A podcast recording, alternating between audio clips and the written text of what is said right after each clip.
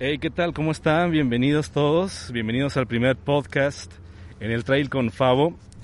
El día de hoy tenemos un invitadazo tremendamente, tremendamente muy bueno aquí directamente desde el, desde el puerto de Ensenada.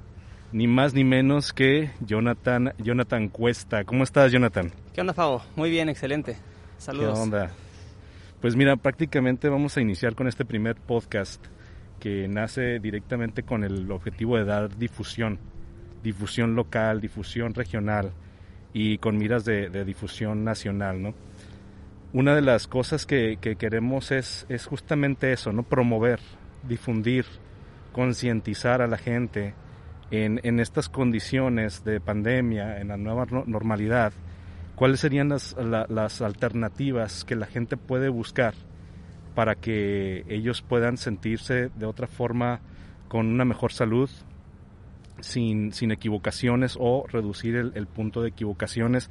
Vamos a estar hablando de muchísimos temas, de muchísimos temas. El día de hoy eh, el invitado eh, Jonathan Cuesta, eh, yo lo conozco ya desde hace unos años, donde he visto prácticamente la evolución, el, desempeño, ¿no? Y, cómo esto ha provocado que la sinergia de, en otras personas se vea, se vea como un punto de motivación que exista esa, esa coordinación para poder hacer las cosas bien, ¿no? Entonces, eh, una de las cosas que, queremos hacer aquí mucho es enfatizar y hablar en temas, en temas que, que puede ser relevante para la gente, que les va a ayudar a poder tener otras perspectivas de lo que se vive aquí justamente en el trail. ¿no? Ahorita vamos a hablar unos temas específicos, ya tuvimos una, un censo con nuestra, con nuestra audiencia donde sí definitivamente quieren tocar unos temas, ¿no? ¿Y qué, opinas de los temas que, nos compartió? Temas, temas random, muy interesantes. Eh, ahí ahí este, seleccionamos algunos temas que creemos apropiados para ustedes que son la comunidad, incluso para gente, personas que, que incluso no, no están enterados de la disciplina que nosotros practicamos. Eh, vamos a tratar de, de dar información eh, relevante para que, como comentó ahorita Fabo, poder eh, dar, dar este poquito de, ¿cómo dijiste? de concientizar, eh, ir, ir, ir predominando ¿no? en, en, cómo, cómo, la gente pueda conocer. sí, más que nada eso, conocer lo que nosotros hacemos, ¿no? Exacto. Básicamente. Yo te agradezco muchísimo, Fabo, por hacerme esta invitación. ya sabes que donde podamos sumar, ahí vamos a estar, ¿no? Exacto. Eso estamos. Este, pues no sé, yo traigo aquí una lista de temas que la gente nos, nos, nos hizo hacer. Sí. Que es de su, de su interés, ¿no? De su interés. Básicamente, a mí me gustaría nomás dar una breve introducción de, de, de mi persona, ¿no? Este, eh, yo inicié, ahora sí que en lo que es trail running yo, yo tengo relativamente poco tiempo, tengo tres años aproximadamente. Este es una disciplina, es una, una un deporte el cual desde el día que lo conocí este me pasó lo que a la mayoría nos pasa, yo creo que te pasó a ti también, Fabo. Este te, te enamoras, te enganchas, eh, la naturaleza es algo súper súper bonito. Este, entonces yo anteriormente, si nos vamos a, mis inicios, yo inicié como deportista, eh, estuve en ciclismo, estuve en karate, estuve en eh, fútbol americano, posteriormente eh, cross training, en CrossFit. Lo que cabe mencionar aquí es que pues siempre me gustó el, el nivel competitivo, ¿no? Este, a, el nivel competitivo en todos los aspectos de todas las disciplinas que, he desarrollado. Por ejemplo, en CrossFit no era de que iba a entrenar y, era, este, ah, mi rutina de hoy, ahora le chido, ¿no? No, siempre fue de que, ay, que a ver cuánto hizo. Llegamos viendo el pizarrón, a ver, que tal fulano y tal rutina hizo tres minutos, ah, pues yo quiero hacer 2.59, ¿no? Bien competitivo, ¿no? Sí, y eso es lo padre, ¿no? Este, entonces, ¿qué pasó? Empecé a hacer, les platico rápido, empecé a hacer mi fusión, ¿no? ¿Cómo es que llegué al running? Estando ahí entrenando cross, eh, pasó que me empezó a gustar mucho correr, las rutinas que tenían correr. Este, yo era, pues se podría decir que daba buen resultado, ¿no? Que eran sprints de 400 metros o eran cosas así. y entonces decidí empezar a ir a las carreras dominicales. Antes aquí en Ensenada, Favo, eh, igual Tijuana, eran que el cereal o que las, las domingueras. Y era todo el año de tener cada domingo, nada más era levantarte y preguntar, hoy dónde es la carrera. Exacto. Pero todo el tiempo había este eventos que ahora ti la neta se extrañan muchísimo, ¿no? Exacto. Este, pero inicié así. ¿Qué pasó? Me empezó a gustar correr. Correr, correr, correr. Eso de que un domingo veía a una persona y, ah, me ganó este, esta persona y no, no, no, como la misma competitividad. Exacto. Este, ahí voy. Llegó el momento en el que tuve que decidir si quería hacer progresar en el running o quería mantenerme en el cross training, ¿no? Porque ahora sí que llevar un balance se puede, pero es muy difícil. Y, eso es muy, muy, muy particular, ¿no? Cuando empiezas a hacer un deporte en específico, que de repente un compañero de otro compañero, un amigo, un amigo empieza a, sabes que, que empieza a correr o que empieza a hacer otro tipo de deportes y como que empieza esa espinillita, ¿no? Por querer saber y tal vez, tal vez este, experimentar, ¿no? Y tal vez eso fue lo que te pasó a ti. Sí, sí, efectivamente. Entonces, eh, pues llegó el momento en el que les platico eh, dentro de las preguntas que hicieron era cuál era había sido mi carrera, ¿no? Mi primer carrera. Entramos a, a, estos temas. Yo empecé a correr, empecé a acercarme un poco al Team T por Ochos de Ensenada, un team que, que, que, que, tú conoces y que todos los estados son conocidos. Un saludo a todos los T por Ochos. Saludos. Tengo, tengo en, mis, en mi ADN tengo ahí este, sangre teporocha. Este, entonces por su manera de ser, de impulsar a los corredores, de apoyarlos, este, me apegué mucho a ellos. Entonces empecé a viajar con ellos a carreras. Ahora sí, ya no me levantaba a ver qué hay el domingo aquí en Ensenada. Ya era, a ver, qué medio maratón hay en Tijuana o qué en Mexicali, vámonos. Empezamos a ir. Y como es bien sabido de los corredores, siempre queremos romper marcas, ¿no? Exacto. Y, y a ver, mi, mi maratón ese hice tanto, ahora, ahora esto, ¿no? Se dio la oportunidad de asistir a El Reto Rumorosa. Reto Rumorosa es una carrera que lamentablemente, este, independientemente de la pandemia, que se cancelaron eventos, eh, se canceló este, antes de que iniciara esto. No sé los motivos exactamente, pero es una carrera que a mí me gustaría seguir participando. Es un, es un buen reto, como dice. Este, ahí fue donde fue mi primer acercamiento a la montaña, al cerro, a la, a la tierrita, la naturaleza. Este, llegué pues como siempre, ¿no? Que vamos en el camión y que vamos a, al medio maratón. Pero este era un medio maratón de ascenso.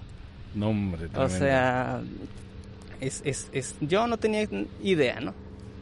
Este, entonces, a grandes rasgos, pues ahí tuve mi experiencia, sí, le sufrí muchísimo, pero como yo les he comentado, en, el, en la montaña o la amas o la odias, ¿no? Exacto. Este, y a veces las dos juntas. Entonces ahí sí, por momentos lo odié, ¿qué hago aquí?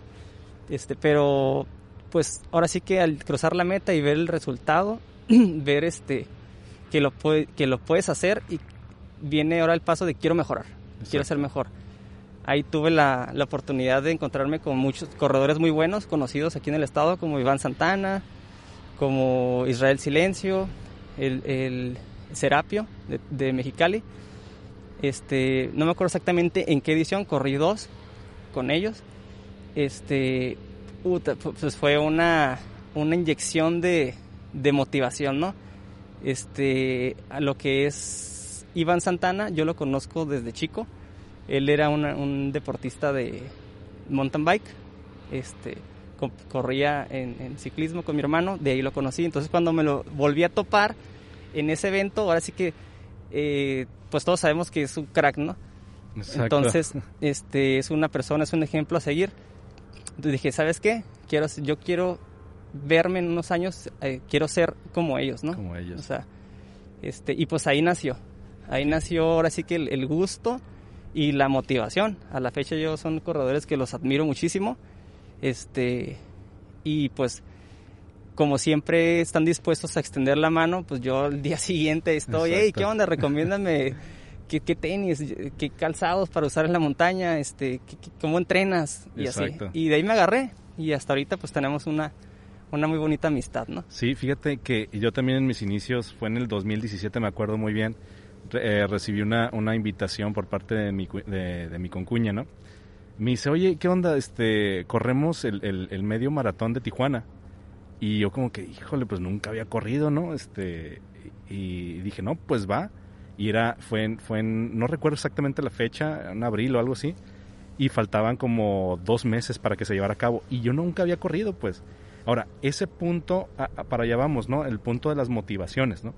¿Qué, qué te, a- en, este, en este caso, ¿no? A ti te empezó a motivar el hecho de empezar a conocer a, a gente con alta, alto desempeño, que tú los visualizabas y decías, órale, yo quiero llegar a ser como ellos, quiero estar en su nivel, ¿no? Y, y para mí ese, ese camino también empezó directamente con una motivación de, pues vamos a entrarle a la parte de- de- del, del medio maratón. Me aventé a lo cholo, definitivamente a lo cholo. Es uno de los puntos que más adelante vamos a tocar, ¿no? Este, no deben de hacer esto. Es uno de los peores errores que pueden hacer si van a querer empezar aquí, porque puede, puede ser un parteaguas de, ¿sabes qué? Lo dejo, me desmotivo y, y ya no quiero saber nada de lo que es correr. O, ¿sabes qué? Eh, eh, es, una, es, es algo mental que dices, no, es que yo tengo que poder con eso. Depende mucho las perspectivas que tanto estás maduramente eh, eh, eh, consciente para abordar eso y cómo lo enfrentas. Entonces, a partir de ahí dije, no, pues yo quiero empezar a, a correr y todo eso. Y hubo bastantes tropiezos que tuve, o sea, lesiones, este, pero de todos modos me di cuenta, así igual como tú, quiénes eran los buenos en esta parte. Yo ahí en ese punto yo no conocía el trail. Ajá. Hasta el, la primera vez que yo conocí el trail fue en la carrera de, de Bajo Cero, en la primera edición, eh, eh, en una carrera nocturna que está súper, Mm, súper suave, buenísima. buenísima. 24, 25 kilómetros son, este, pero la verdad es que está buenísima y es bajo cero. La- esa primera edición, me acuerdo, eh, estuve, estuve viendo el, el tiempo y marcó menos 5 grados. Ajá. O sea, tremendísimo, Sí, estuvo sí. muy, muy padre. Una experiencia bien difícil ahí. Exactamente. Y ahora, algo que sí me gustaría eh, enfatizar mucho aquí, Jonah, es, es eh, las motivaciones. ¿Qué, qué, qué motiva, qué, qué, qué creemos que motiva a, a la gente a poder hacer las cosas? En tu caso, ¿qué te motiva a ti? Ok, eh, hay varios motivos que yo creo eh, que, que son por los cuales la gente decide hacer cualquier tipo de deporte, pero ahorita hablando específicamente de, de lo que es trail, trail running, y creo que son importantes, son tres para mí. Uno es el deporte, o sea, eh, ser competitivo, este, como a mí me gusta en mi caso. Hay gente que lo hace simplemente por diversión, quiere hacer algo, algo recreativo, quiere salir de la monotonía, quiere hacer algo. Este, y el otro punto que muchísima gente también lo hace es por salud. Exacto. O sea, para mí esos son, son los tres, los tres puntos mm, más, más que podría englobarse la mayor parte de la gente, ¿no?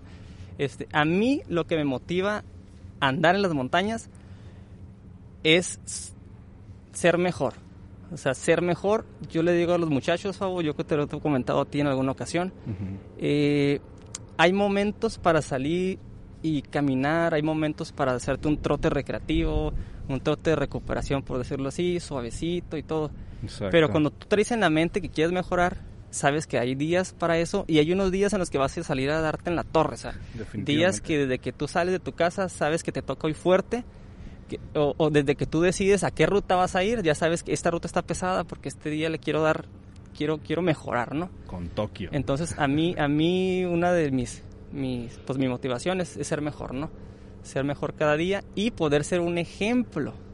E- Eso es lo que a mí me gusta, ser un ejemplo, pero un ejemplo positivo. Exacto. O sea, poder dejar yo una, una huella en mayor o menor escala, pero que la gente diga, ¿sabes qué? Esta persona, voy a hacer lo que él está haciendo porque quiero ser como él hasta cierto punto, ¿no?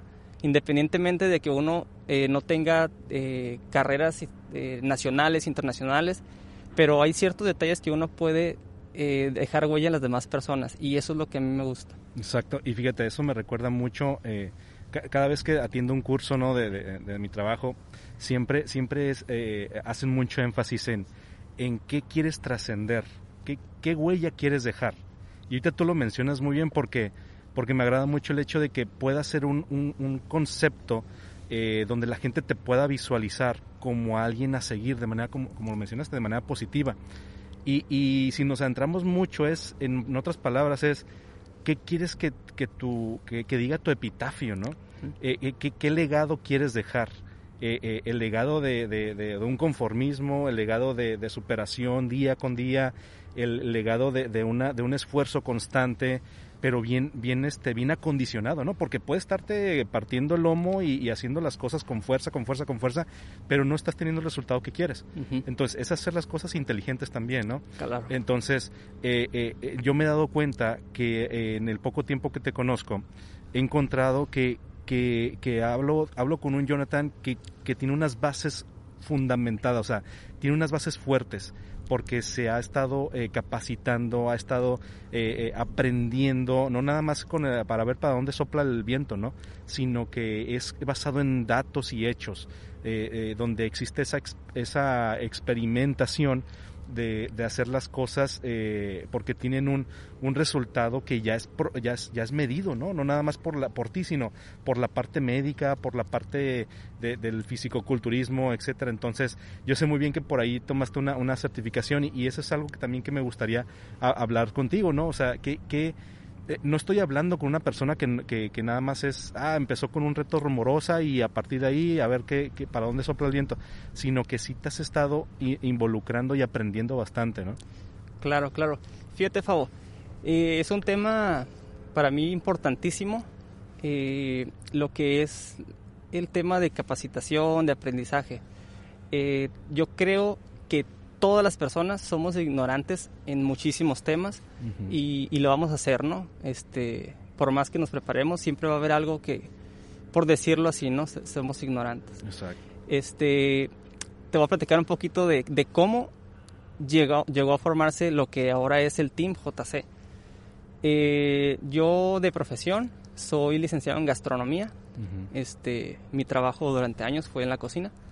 Este, ahorita por la pandemia, eh, lamentablemente la empresa donde yo tenía el, la cocina eh, no cerró la cerró la, la planta, pero trabaja en home office, ¿no? O sea, la empresa sigue funcionar, funcionando, pero ahora sí que mi servicio no, no es requerido, ¿no? Entonces, yo previamente, un año antes, yo empecé a tomar una certificación, que no es una certificación eh, ahora sí que ligada al running específicamente. Yo ahorita estoy tomando lo que se pueda, lo que se pueda sumar al aprendizaje. Este, en este caso eh, vi que era una, una certificación en Tijuana por la Federación de, de, es enfocada al fisicoconstructivismo y fitness. Dije, ah, ok.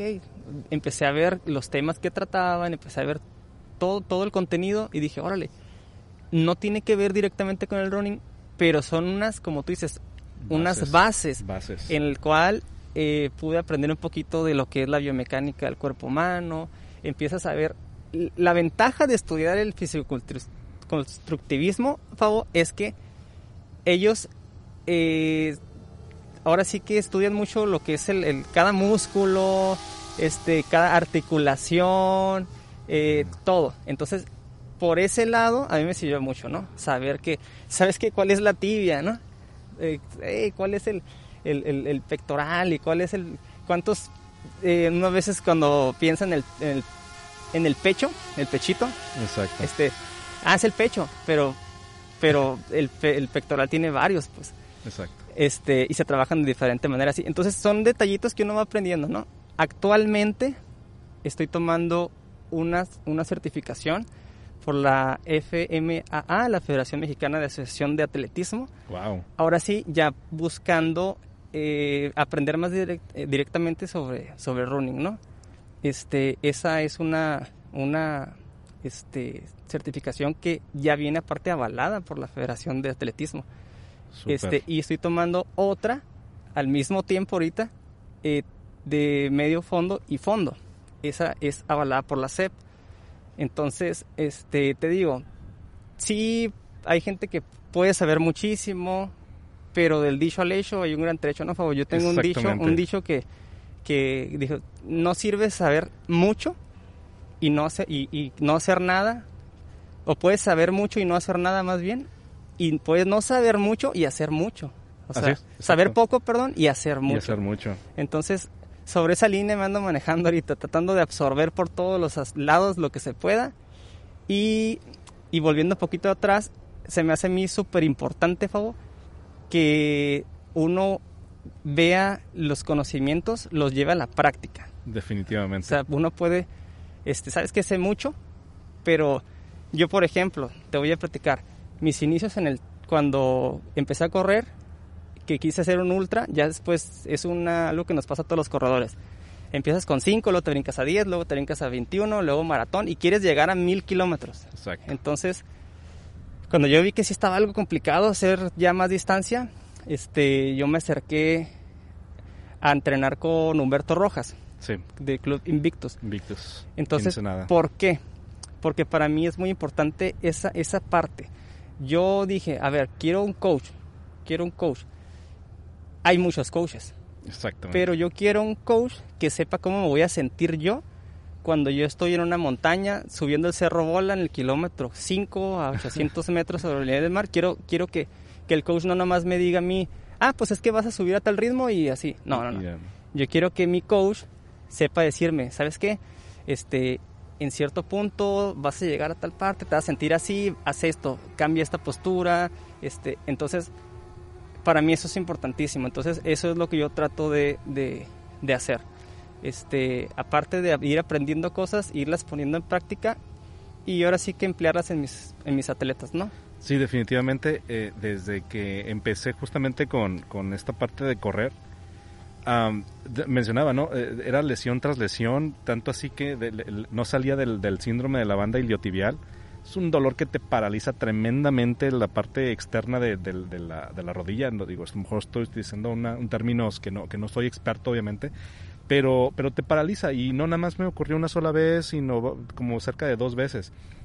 Y también el síndrome del, de la- del, del piramidal, híjole, atrás también no me podía inmovilizar, ¿no? Este, tirado en la cama porque no podía mover la, la- la nalga, ¿no? Entonces, está tremendísimo porque, porque ese es el punto, ¿no? Mucha gente, así como me, como me pasó a mí, eh, queremos tirarnos eh, a hacer las cosas porque tenemos esa motivación o esas ganas. Deja tú de que sea motivación, esas ganas, ¿no? El querer, el querer tal vez desafiarte, el querer eh, eh, decir, sabes que sí puedo. Pero en ese sí puedo afecta mucho eh, las decisiones que tomas. Si están bien controladas, pues puede, este, puede ser satisfactorio y vas a tener un rendimiento a corto, mediano y largo plazo. Exacto. Pero cuando tomas decisiones que no están basadas en datos y hechos, como bien lo mencionas, donde no existen esas bases bien fundamentadas, donde no tienes un coach que te esté dando este, esas, esas retroalimentaciones constantes de qué sucede cuando hago esto, qué te puede pasar si, si haces esto o cargas de más o lo que tú quieras, ahí está el punto, el parteaguas de decir, ¿sabes qué? O me voy a, me voy a, este, a, a lesionar a cada rato, o no voy a tener un buen desempeño, o sí voy a tener un buen desempeño, ¿por qué? Porque estoy cuidando los factores base. Entonces, eh, eh, eh, yo aprendí a la mala y eso es algo que no se los aconsejo, no se los aconsejo Sí. a, a ninguno, porque si bien como bien lo mencionaste, empecé yo directamente desde la, desde la correr 5 kilómetros, los famosos cereales, eh, también en Tijuana este, también se, dan los, lo- eh, se, daban los cereales, y igual por esta nueva normalidad ya, ya se suspendieron, pero, pero aquí lo esencial es que eh, a mí me ayudó mucho empezar con, con, pocos kilómetros y después ir avanzando poco a poco, ¿no? hasta llegar a ultras. Yo no soy, yo no soy competitivo en ultras. o sea, sí he corrido ultras, pero yo no soy, lo hago por satisfacción propia. Mm, eh, eh, el disfrutar el proceso. Claro. No, no soy una persona que, que quiera estar en el podio, ni mucho menos, no, ni por aquí me pasa. Cada quien tiene sus metas, sus objetivos, y está bien, pero esos objetivos hay que llevarlos bien en la práctica, ¿no? Sí, por- sí, sí. sí. Oye, Fabo, te, te iba a decir, no, no eres competitivo, pero lo, lo comentaste como que no eras competitivo en cuanto a una rama general de, de un, hablando de un top o de, De un un, top. listado. De un listado, ajá, pero exacto. todos somos competitivos porque, definitivamente. porque a mí me ha tocado apoyarte en tus entrenamientos Sí, y siempre estamos, eh, todos estamos siempre queriendo mejorar. Y Exacto. eso es, es- es- la competencia no siempre va a ser contra los demás, es lo que yo siempre les comento. O sea, la competencia principal es con uno mismo, ¿no? Que si hiciste tal tiempo, el siguiente año vas a, que- a romper ese tiempo y así, ¿no? O sea, entonces, te digo, sí, sí eres competitivo, Fabo. Sí, eh, y, bueno, exactamente, lo aclaraste ahorita, ¿no? Este, yo no busco estar en, ese top, ¿no? Este, el top 10, top 20 o lo que tú gustes. Pero más que nada a mí es una satisfacción propia de decir, sabes que logré algo, ¿no? Y sobre todo sin lesiones. Y la primera vez, la primer vez que tuve una, una, eh, eh, una buena intervención al momento de ya unirme al equipo de JC, eh, el JC Team, fue justamente antes de correr el, el ultramaratón de, North Face, que, fue, que se llevó a cabo en San Francisco. Entonces, atendiendo las recomendaciones, el entrenamiento apropiado, eh, me ayudó a tener, a, finalizar la carrera. O sea, a final de cuentas fue un desafío que ahí nos íbamos chateando, ¿te acuerdas? Este, sí, no, te, vuelvo a balconear ahorita.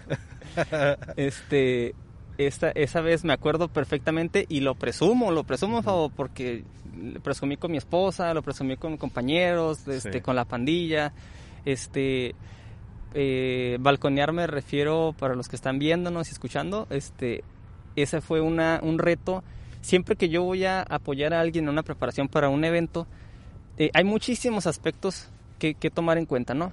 Este, pero uno de los, de los principales, algo que lo que yo siempre le pregunto a la gente, ¿en qué, en qué modalidad personal vas a competir, no? O sea, ¿quieres ir al evento a de topes, a, morir ahí a lo que va? ¿Quieres competir ahora sí que en, en tu categoría, si eres máster? o nada más quieres terminar lo mejor posible, o, tres, o tienes un tiempo de algún año que quieres romper o algo así, y sobre eso ya empezamos a trabajar, ¿no? En este caso creo que querías, este, no lo habías terminado, creo, un, un, año antes o no esa fue otra carrera fue otra carrera pero pero esa en específico ahí sí estuvimos ahí en contacto durante la carrera. El, el, bueno el caso que tuve con él es que el pavo me habló ya casi para llegar y súper emocionado, se le salían las lágrimas de los ojos y no podía hablar, se le quebraba, se le quebraba la voz y, y en ruta, o sea, casi casi lo entendí 100% porque me ha pasado en carreras y a todo el mundo le va a pasar alguna vez que después de que sufres brutalmente en una carrera por sol, por cansancio, desgaste, lo que sea, ves el arco o ves, escuchas el sonido ya de, de la música o algo y empiezas a doblarte Empiezas como que, obviamente, si traes un desgaste o, traes un anhelo ahí guardado, ¿no? Exactamente. En ese caso yo sentí súper fregón porque dije, ah, mira, este, en, en, gran medida, este, pude apoyarlo en algo, ¿no? En lograr un objetivo que, tú quisiste y, felicidades de nuevo. No, no, gracias. Y, me acuerdo bien porque ese mensaje de voz, que eh, también aparte en el Inter nos íbamos mensajeando cuando agarraba señal, ese último mensaje de voz que le mandé fue cuando estaba por cruzar el, Golden Gate, el, puente de San Francisco. Eh, hay un puentecito por abajo donde te cruzas, por abajo donde cruzan los carros y ya agarras el, puente, ¿no? La, la, vista hacia la meta. Y justamente ahí fue cuando, cuando dije, ya, ya llegué, o sea, pero híjole, después de que, de que terminé de, mandarle el mensaje por WhatsApp a Jonah, eh, eh, empecé a correr y no terminaba. Y no terminaba y dije, ¿qué está pasando? ¿Por qué no, por no termina el mendigo puente, no? O sea, ¿qué, qué, cuántos kilómetros tiene? Después me enteré que tiene dos kilómetros de largo ese mendigo puente. dije, hijo de su madre. Y ese puente, pues no está parejito. En realidad tiene, una, tiene una, pequeña, una pequeña curva, así una montañita, después empieza a bajar.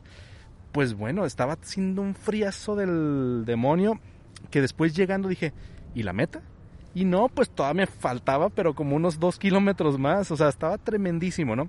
Entonces lo que voy es que es muy bueno, es muy bueno cuando tienes ese soporte, cuando tienes ese, esa motivación y ese, y ese aseguramiento de que el coach eh, eh, te, está, te está revisando, ¿no? No nada más es la parte eh, de entrenamiento, sino es la parte de, de en carrera, ¿no? O sea, me acuerdo de tus mensajes que me decías, Favo, cuando, vayan, cuando vayas en, en embajadas, corre, aprovechalas, corre. Cuando vayas en subidas, si no puedes correrlas, camínalas, pero no te detengas no te detengas. Sí, más que nada porque el, el, el reto ahí era el tiempo, favor. Exactamente. Era el corte. Exacto. Entonces, mm, hay veces que no vamos a romperle en la subida, no vamos a, pero el llevar un paso constante eh, hace que salga la diferencia al final, ¿no? En tiempo. Exactamente. Y eso también pasó, ¿no? Eh, después en otras, en otras carreras, ¿no? Pero, pero, pero sí es muy importante que para la gente que nos está viendo, en lo que la, la gente que nos está escuchando, es que busquen ese soporte. Es, es, es muy bueno y van a empezar a, a tener muy buena guía. Aguas, verifiquen, verifiquen que, que, que sus coaches, estén, estén eh, certificados o, o, que tengan datos y hechos, no, no se dejen llevar por, por fulanito de tal que, que, que, ya corrió una montaña y que nada más la subió, pues es la única montaña en su vida que ha subido y eso no lo hace un experto pues. Sí, o sea, eh, eh, aquí a veces caemos en el hecho de, de, darle un promoción a algo donde realmente no hay nada sustentable. Entonces no se dejen llevar por ese tipo de cosas, es algo que yo les puedo recomendar. ¿Por qué? Porque yo ya lo viví. Ahorita, ahorita, en este momento, yo ahorita no estoy corriendo.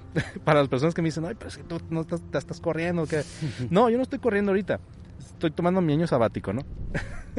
pero, pero, pero en, en, en mis mejores tiempos, eh, eh, pues sí había ese, ese control y esa motivación bien específica que en este caso Jonah, pues obviamente lo sigue haciendo con, conmigo y con el resto del team, ¿no? Que, que me ha tocado verlos esos avances. Ten, tenemos videos, ¿no? El, eh, un video del spot que, que, avanza, que, que, lanzamos. Cómo la gente ha cambiado, este, tanto físicamente como en su desempeño. Ajá. O sea, ya, ya son otros, otros, otros vatos que, que, que ya no corren como antes. Entonces, eh, eso ayuda mucho a tener esa motivación, a que la gente quiera hacer las cosas mejor y, y, y sustentada, ¿no? Claro. Entonces. Fíjate, Fabo, que eh, mm, sí estoy a favor yo de, de, que la gente sea una persona eh, preparada, que, que investiguen, que, que, estudien, pero yo a lo largo de, de, los años que tengo, no estoy peleado ni estoy casado de que papelito habla, ¿no? Uh -huh. O sea, porque yo conozco personas, no hablando de coaches, en otras profesiones. Uh -huh. Y, por ejemplo, en mi profesión, que es eh, gastronomía, sí. hay cocineros súper fregones que tienen cocinando desde la infancia, algunos. Exacto. Este, y, y tienen muchísima experiencia. Sí, sí. Muchísima experiencia. Saben más que incluso maestros de la universidad y así. Exacto. Este, entonces, y ellos no tienen un título. Este, entonces, a lo que yo voy con este comentario es que tampoco, o sea, yo estoy a favor de que sí, sí, sí, prepárense, sean profesionales, pero eh, tiene, es muy importante las dos cosas, así como te decía hace ratito, uh -huh. o sea, el, el, el, la teoría y la práctica son, son, entonces, pero a mí, en mi caso, cuando yo decido, voy por un coach, en este caso que yo me decidí, te platicaba por Humberto Rojas, sí. este, yo no lo investigué, o sea, sí, no, ah, quiero no. saber él cuántos certificados tiene y cuántos sí. No, Nada. Yo dije, a ver, él es muy bueno, este, él este, está perfilado a lo que yo quiero. Es más, es el ejemplo que a seguir que yo quiero. Exacto. Entonces, ese fue mi primer paso.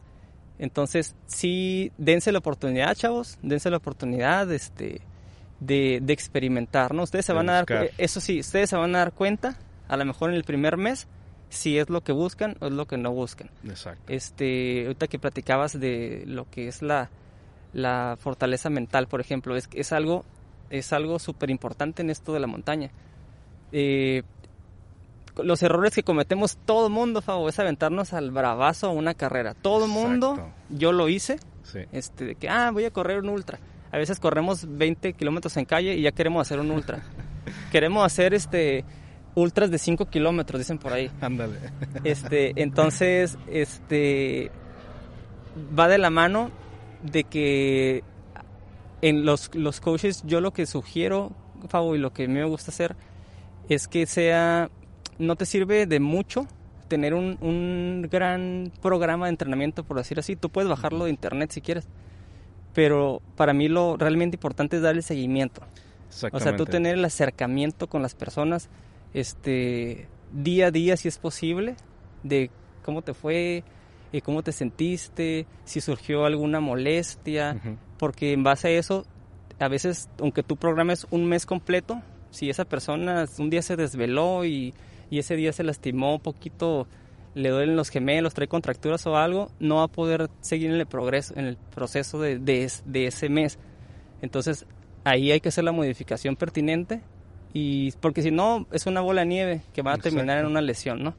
Entonces, aparte de tener un buen coach, un buen programa, tiene que ir de la mano de un buen seguimiento. tanto en la programación, entrenamientos, tanto en las carreras, ¿no? Que es lo que platicabas. Sí, definitivamente, este, eh, y falta, y, y, por ejemplo, en, en el Inter, en el Inter te vas dando cuenta que, que, que no todo este, te, te, debe de frenar, ¿no? Eh, empiezas a investigar por ti, por ti mismo y te empiezas a, a, a dar cuenta qué funciona y qué no.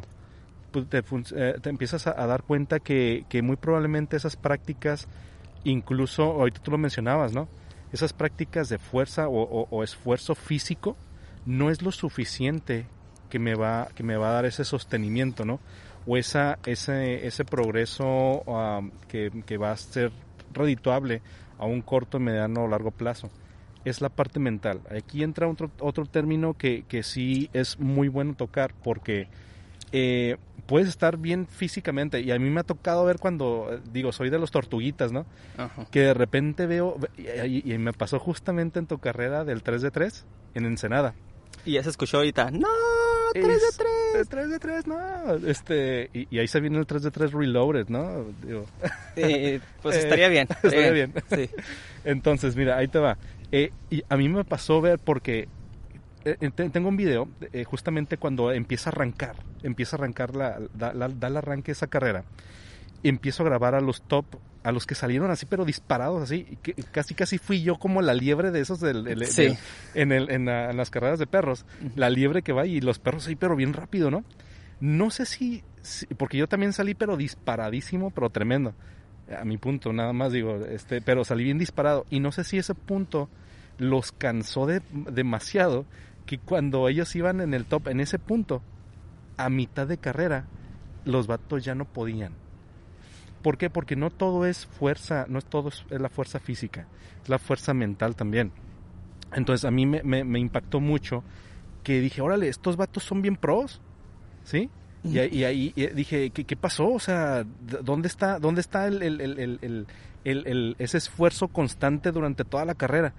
Y dije, órale, o sea, sí ocurren en diferentes aspectos eh, eh, el, el, la parte de la, de la, mente, ¿no? ¿Qué tan fuerte estás? ¿Qué tanto estás eh, para poder resistir durante todo ese periodo, ¿no? Entonces, si bien corrí yo una parte de la carrera, pero pero no, no, no me la aventé completa. Entonces, eso sí pasa. Sí hubo, yo creo que un 50% Favo, de, de los participantes que no, no terminaron la carrera, siendo una carrera que inicialmente le íbamos a trazar de 18 kilómetros. Al ver, lo, ahora sí que la altimetría que, que acumulaba, los, los, los, metros positivos, uh -huh. este, decidimos reducir la distancia, ¿no? Fue 16 y en 16 acumuló casi, creo que llegó a los 1200 positivos. Imagínate, una distancia de 16. Las uh -huh. personas que nos escuchan, que, que ya tienen más o menos ahí nociones de, de lo que es cierta distancia con cierta altimetría, con ciertos metros positivos, ya sabrán, ¿no? Que un 16 con 1200, pues es una carrera este, exigente. exigente. Y la manera en que la hicimos, porque déjame te cuento, Fabo, que, que esa carrera, eh, para los que no, los que ven de fuera, los que no están aquí en el estado, que, que, que dicen que es 3 de 3, fue un serial, el primer serial de carreras trail aquí en, en Baja California, en el cual participamos tres, tres corredores activos. Top, tres, este, eh, los cuales la dinámica era que cada corredor iba a, pues, a trazar una ruta. Una ruta, eh, nos asignaron una distancia. La primera fue creo 12, la segunda 15 y la, y la tercera iba a ser 18, ¿no? Igualmente con el, con el propósito de fomentar este deporte en Baja California, fue ascendiendo distancias y dificultad para que la gente fuera eh, conociendo. Mira, los, los que somos corredores, que nos gusta realmente lo que es el, el, trail puro, no nos gustan las rutas que tienen camino, mucho camino vecinal. Exacto. Este, porque, digo, hay caminos vecinales como para subir Miracielo que no me desagradan tanto porque es un camino vecinal con algo de técnica y, y tiene mucho positivo. Uh -huh. Entonces, ok, te vas exigiendo, ¿no? Pero hay carreras en las cuales, a lo mejor por cumplir nada más en distancia, ah, aquí hay un camino vecinal, mételo aquí y de aquí que se vayan y ya completan 7 kilómetros y, y, otros de regreso 14 y ya chingamos, ¿no? O sea, entonces, eh, esos realmente no a todos nos gustan, pues porque nos gusta estar un poquito más en acción, ¿no? Más así. Entonces, en la tercera edición de este serial, eh, solicitamos el permiso en un, a un, en el Valle de Guadalupe a una persona que tenía unos terrenos ahí. Literalmente, Fabón, era un, pues unos cerros y no había nada.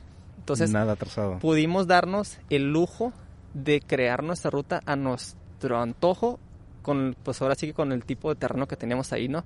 En este caso eh, me apoyó 100% la pandilla, este, mis, ¿Quién es- mis quién es la camaradas, pan- la, quién es la pandilla? Trail, para los que no nos conocen, ahí está este eh, Piero, Piero ya lo conoce muchísima gente, Exacto. Ramiro, está Neri, está Catherine, está el Toro, está Aldair, está Guillermo Ángeles, este, está Adir y Romy.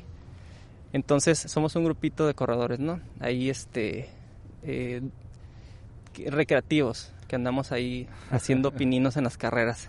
Este, ok, entonces empezamos a, vamos a hacer esta, ¿qué onda? Jalan, jalan, ¿no? Como siempre. Exacto. ¿Y qué pasó, Fabo? Que cuando te, a ti te dan, te gusta cierto tipo de eventos y te dan ahora sí que la batuta, hazla como tú quieras.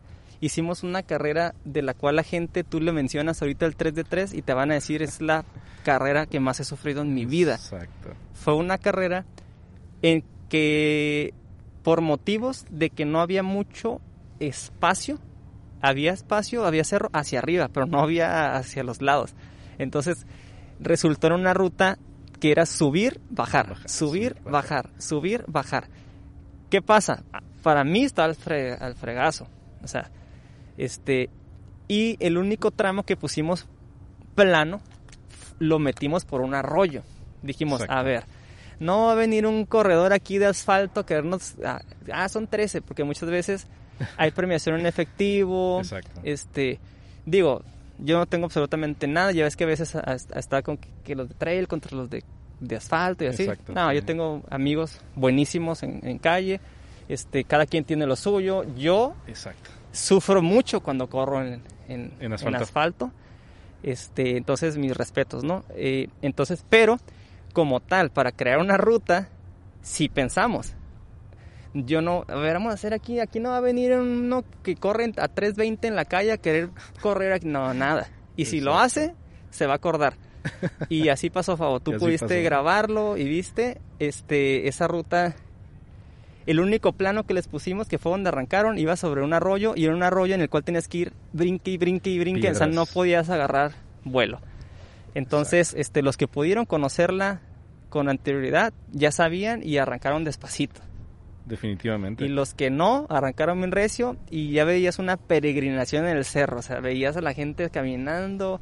En el kilómetro 5 pasaban por la meta, unos ahí se quedaron. Sí. En el kilómetro 8 volvían a pasar cerca de la meta, ahí se quedaron otros y fueron, pues ahora sí que 50% se me hacen bastantes para haber Sí. terminado el evento, ¿no? Y, y es que fue, fue este serial que fueron tres carreras. Que primero se hizo en, en Tecate. En Tecate. Tecate, y después se rancho hizo El Chale. Y el luego Chale. fue en el, en el Carrizo, En en, el la Carrizo, presa. la Con presa. este el primero fue Iván Santana, el segundo Correcto. fue Israel Silencio Ujú. y el tercero pues, Dios servidor.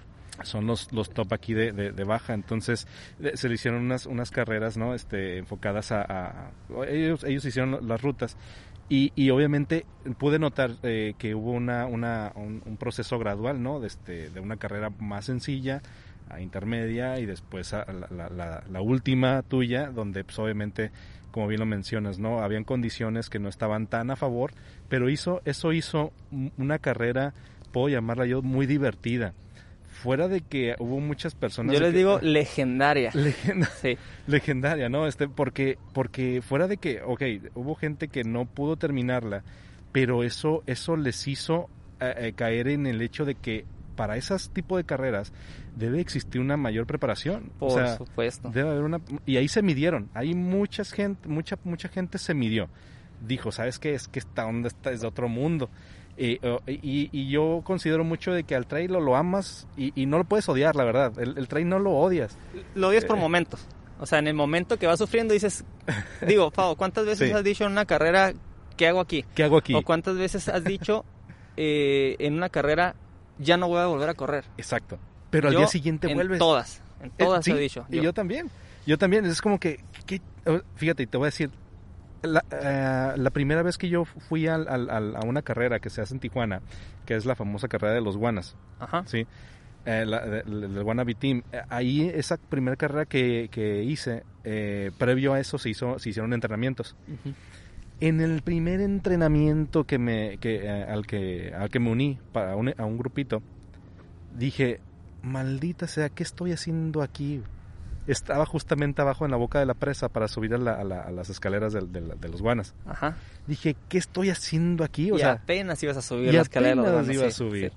Dije, no manches, o sea, no, ya, o sea, al- venga aquí por mí un mendigo helicóptero de las de la CFE, no sé, pero, ya, o sea, no quiero continuar. Y Claro. después, o sea, y había mucha gente acalambrada, yo también estaba acalambrado. Pregúntame si teníamos agua.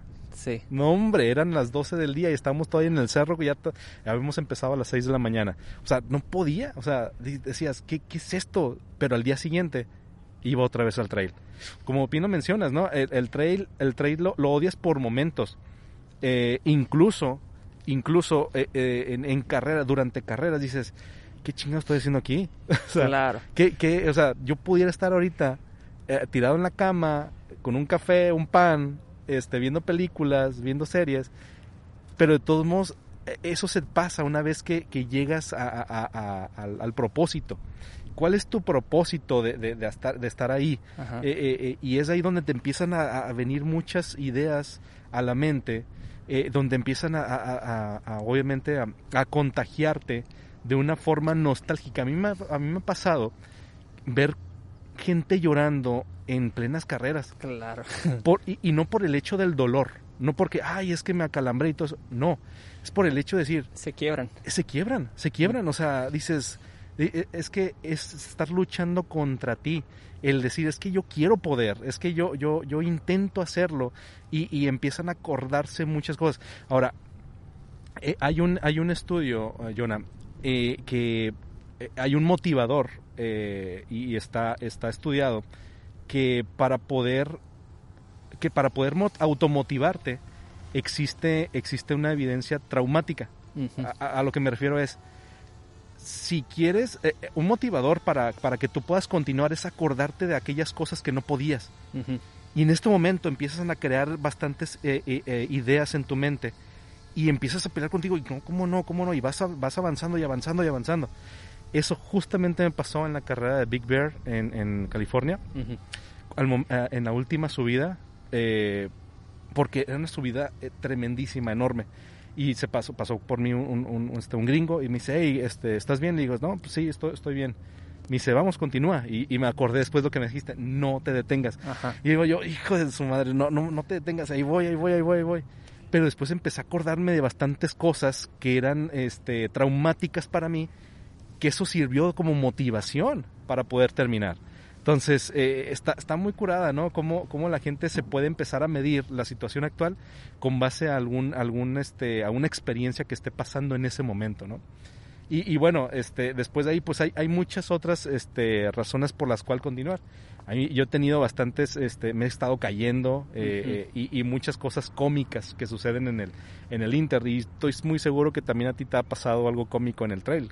Sí, ahorita, para, pa- partir de ahí, por ejemplo, de- del punto en el cual todos sufrimos en el trail Fao, hay Ujú. veces, hay personas que piensan que, que nada más los que llegan en la barredora sufrieron o el Exacto. último sufrió, pero mira, tocando el tema del, del Wannabe. El Wannabe es una de las carreras más difíciles para mí aquí en el estado, este, por su altimetría y también por el tipo de ruta que es. Exacto. O sea, puede haber unas rutas con mucha altimetría, pero, pero que está distribuida de cierta manera que no se siente tan feo. Ahí está, está, está criminal. Entonces, en la última edición que hicieron ellos, eh, me tocó participar, este, pero el, el- el comentario va hacia la, en dirección de que, por ejemplo, en esa ocasión a mí me platicó Humberto, él fue el ganador de esa carrera Ujú. me platicó que precisamente pasando las escaleras de los Guanabí estaba un checkpoint ahí arriba. Sí. Y llegó el momento en el que ya no quería seguir. O sea, que llegó al checkpoint, se quitó el chaleco y dijo, ya, Wow. ya, ya estuvo. O sea, ¿cómo, ¿quién pensaría en la meta que el, el número uno del evento este, en, en transcurso, en el trayecto pensó en, en no continuar un evento. Exacto. Cuando, cuando vas en primero. Entonces, ¿qué no pensará el que va en décimo? El que no va peleando, un, un- el que no está ganando, ahora sí que en el top general, ¿no? Exacto. Este, entonces, el comentario nomás es porque entiendan que todo el mundo sufre, ¿no? Todo, tanto el primero Sí. como el último, y todo el mundo llega a un momento en el cual dice, ya, güey, ya, ya, ya no quiero, ya, este, está, está muy pesado. Este, ahí analizó la situación, este, se tomó un descansito y se recuperó y vámonos. O sea, pero ahí donde entra el carácter de los corredores, la fortaleza mental, como tú lo estabas comentando ahorita, que, que ahora sí que en, en ultradistancia, por decirlo así, para mí es un 50 y 50, Favo. Puedes a lo mejor, puede haber dos corredores con el mismo rendimiento, a lo mejor, y, pero si uno va bien fuerte mentalmente, va bien positivo, va de que desde que va de su casa sabe que no está preparado al 100%, pero dice, pero no pasa nada. Eh, va a llegar el momento en el que me voy a sentir de tal manera, este, voy a bajar mi ritmo para poder continuar, me voy a recuperar. Y hay otros corredores que desde que van ya van pensando en que no voy preparado, chale. Este, en cuanto me empiezo a sentir mal, me salgo. Me salgo. Yo conozco muchos que hasta donde ahí me salgo, Exacto. me voy a quedar en el checkpoint. Entonces, es un tema importantísimo trabajar el físico como la mente. Para, Exactamente. para muchos deportes, pero en la montaña es es súper es súper importantísimo. Hablando ahora de, de anécdotas chistosas, como decías, este vamos a dejar un spoiler que damos para, Claro. para una anécdota eh, propia, súper, súper fregona, eh, vergonzoncísima, pero, pero pues que eh, los que me conocen saben que a mí me vale gorro. Vamos a ver en Este, otra, en otra, en otra edición, en otra edición. en otra edición vamos a hacer esa, porque primero debo platicársela a otras personas que no me gustaría este, contárselas por aquí. Este, se las debo. Este, pero por ejemplo, algo chistoso. Ah, te platicaba la, la anécdota de, de Wannabe precisamente en relevos, ¿no? Exactamente. Cuéntanos cómo, cómo está esa carrera. De, ¿Qué es la de Wannabe y el Wannabe El, relevos? el Wannabe, pues es, es una carrera aquí en el estado que es un medio maratón de, pues, de montaña, este, trail. Exacto. Eh, y ellos sacaron una edición que es eh, una carrera de relevos. Súper fregón ese concepto porque es, es- es otro tipo de evento, o sea, más re- recreativo, sí te exige, claro, fueron 7 kilómetros el relevo. Este, y a lo que vas, ¿no? Si vas a competir, vas a, en 5 sufres y en plano. Entonces, eh, muy fregón y hacen una carrera de relevos con cerveza también. al final, sí, al Sí, final. está- Está, muy, muy están buenas las muy padre. vomitadas ahí. Este, ok, ¿qué pasó ahí? Nomás por platicarles ahí algo, algo chistoso y traumático para mí. Ahora sí que, Pavo, acabas de platicar que eh, para mejorar hay que pensar en hechos traumáticos. Sí. Este, este, este hecho traumático es cortesía de mi, de mi carnalote Iván Santana. Este, en esa edición que participamos, pues claro que todo el mundo lleva un equipo mixto que para acá y que acá, pero siempre, siempre hay teams que hacen su equipo para ir a ganar, Sí, que meten definitivo. sus corredores así, ¿no? Y, y fíjate, ahorita te voy a hacer una pausa. Cuando eh, yo fui el, el primero que llegué a ese día, ese día, y de repente va llegando Iván con todo el equipo. Parecían el equipo Salomon. Ujú. Así tremendísimo. Llega y también se para este, este eh, William y, Ajá. y- y empieza a, a- su equipo de cuatro personas. Dije, "Oh, la ma-". se me llaman bien preparadísimos, ¿no? Sí, sí, Eh, sí. Y bueno, empezó que mira, todos eh, de repente también es otro, otro punto importante, ¿no? La, la- la vestimenta, cómo uno se ve, así como uno El se llega a imponer y todo. Exacto. Pero eh, en este caso, ni el equipo de, de Iván, ni el equipo en el que yo estaba, resultamos este ganadores del primer puesto, ¿no? Nos, ganó otro equipo este, Fue Tecate, de ¿no? Tecate, De Tecate. buenísimos. Exacto. ¿Qué pasó en ese evento? Eh, esos muchachos, pues veloces, muy veloces. Entonces, Sí. Hay veces que eh, los corredores de montaña no nos especializamos mucho en unas distancias cortas. Tenemos, depende ahora sí que cada distancia, el, el- el- el ritmo que cada quien le va metiendo, ¿no? A qué nos preparamos. Pues vamos. Pues, para no hacerte la muy larga la historia, eh, que vamos a ver que quién cierra, ¿no? Porque es típico en relevos. A ver, tú vas a salir con él y con que tú le ganes a él y luego sigue este con este y así, ¿no? Empieza a Pues, hacer tu estrategia. pues va ¿no? haciendo que no que le pregunto, ¿qué onda Iván? ¿A qué hora vas a salir? No, yo soy el último. Venga, sí, me mandaban a lo último, también en mi equipo. Ajá. Pues el primer equipo ya nos sacó muchísima ventaja. El primer equipo ya lo dimos por, el primer lugar por perdido. El segundo lugar, de repente, que vemos que viene ahí del Casián entrando y viene el de, el de mi equipo. ¡A la bestia! ¡Órale, qué chingón! Y ahí viene, y entrega la batuta. ¿Quién era Neri? Era, no, no recuerdo No, ah, bien, no, sí, era, era, me acuerdo que en ese equipo estaba Luis, este, me acuerdo si estaba, no, no recuerdo Ah, quién bueno. exactamente, pero bueno, el caso es que eh, me la entrega y en cuanto me la entregó, pues yo sabía a quién iba a traer pisándome los talones, ¿no? De entrada era voltear a ver a qué horas venía el relevo de él. Salí en friega, en cuanto di la curvita a los 200 metros, ¿Cómo es esa- ese camino? ¿Empiezas como es un camino, es un camino este vecinal y es un kilómetro para llegar a la vereda. Correcto. Pero cuando yo apenas arranqué, este, pues yo quería ver dónde me topaba el relevo de él para ver cuánto tenía yo de ventaja, ¿no? Atrás. Exacto. Resulta que ya haciendo más o menos cálculos, creo que yo le traía de ventaja como un minuto, yo creo, más o menos. Este, y arranqué, agarré el kilómetro de camino vecinal. Y, y- y, pues, como sale siempre con la euforia, es plano, velocidad, pues mm, salí muy recio. Cometí un error, ¿no? Ahí. Entonces, ahí voy. Empezaron la subidita de todo. Y fue un evento traumático porque yo volteaba y no se veía. Y no se veía. Y ahí voy. Y por allá, más, más, lent- más adelante de unas, unas trepadas, volteo. Y allá viene Iván Santana de aquel. Y yo, ok, ahí lo traigo, ahí lo traigo. Y, y seguía yo, eh, los pulmones queriéndose me salir del pecho. Y ahí voy, y una bajadita y una subida, y volteaba. Y allá viene. Ay, pero cada vez lo venía viendo más cerca. Y por más que yo me esforzaba, cada vez lo venía viendo más cerca. Y yo dije, no manches. Ahora, el terreno, el terreno estaba lodoso, eso Sí, era un- unos días eh, había llovido. Sí, era un terreno, ajá, pues técnico y lodoso, pero, pero bueno, es, eh, a mí en ese momento no me preocupaba tanto el terreno, era, este, ir, yo iba volteé y volteé y volteé, a ver. porque como ya te platiqué, ¿no? Anteriormente, es una persona que la cual yo a la fecha yo admiro mucho, Sí. este, sé su sus capacidades y todo, entonces traerlo en una carrera de relevos, ahora sí que face to face con una ventaja a mi favor y, y yo ahora sí que eh, tratando de pelear la posición de mi equipo, que íbamos a, íbamos a ganar el segundo lugar y estaba peleando el tercero, yo, no, no puede ser. y ahí voy, ahí voy, ahí voy, ahí voy. Y ya casi para llegar al último plano, que es un kilómetro de regreso, plano al rancho, ya lo traía así, unos 20, 30 metros, cu- Híjole. 40 metros, y yo, no. Pero dije, ok, sí, un kilómetro plano para llegar al, al rancho. Dije, aquí le voy a meter. Yo en esos tiempos andaba corriendo, pues rápido. Dije, aquí le voy a meter a un. Íbamos corriendo, iba corriendo un 3.40 al kilómetro aproximadamente, en plano.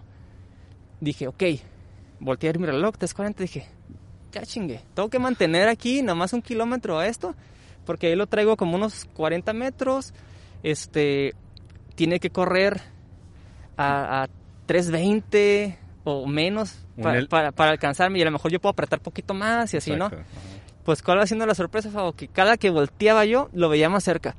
Y Uf. ahora era una, una, un, un estrés de que volteaba a ver atrás y ahí venía. Y luego volteaba a ver mi reloj y decía, ah, cabrón. Y luego volteaba a ver atrás y se me acercaba. Y luego volteaba a ver, dije, ¿esta madre no sirve o qué? O sea, porque yo venía 3.40, 3 y cacho corriendo Ajá. y no venía a la par, me venía recortando. Sí, y yo sí. dije, no manches. Pues ya cuando ya venía aquí a 10 metros, yo creo, from freno de mano. O sea, ya uno como que de ver que en todo el recorrido me fue alcance, alcance, alcance, como dicen, caballo, ¿cómo dicen? El caballo a- a- No, no alcanzado, no, no sé cómo se dice el dicho, pero cuando te alcanzan ya es difícil seguir un paso. pues. Te pisó los talones todo el Este, rato. dije, no, pues aquí el último no voy a poder.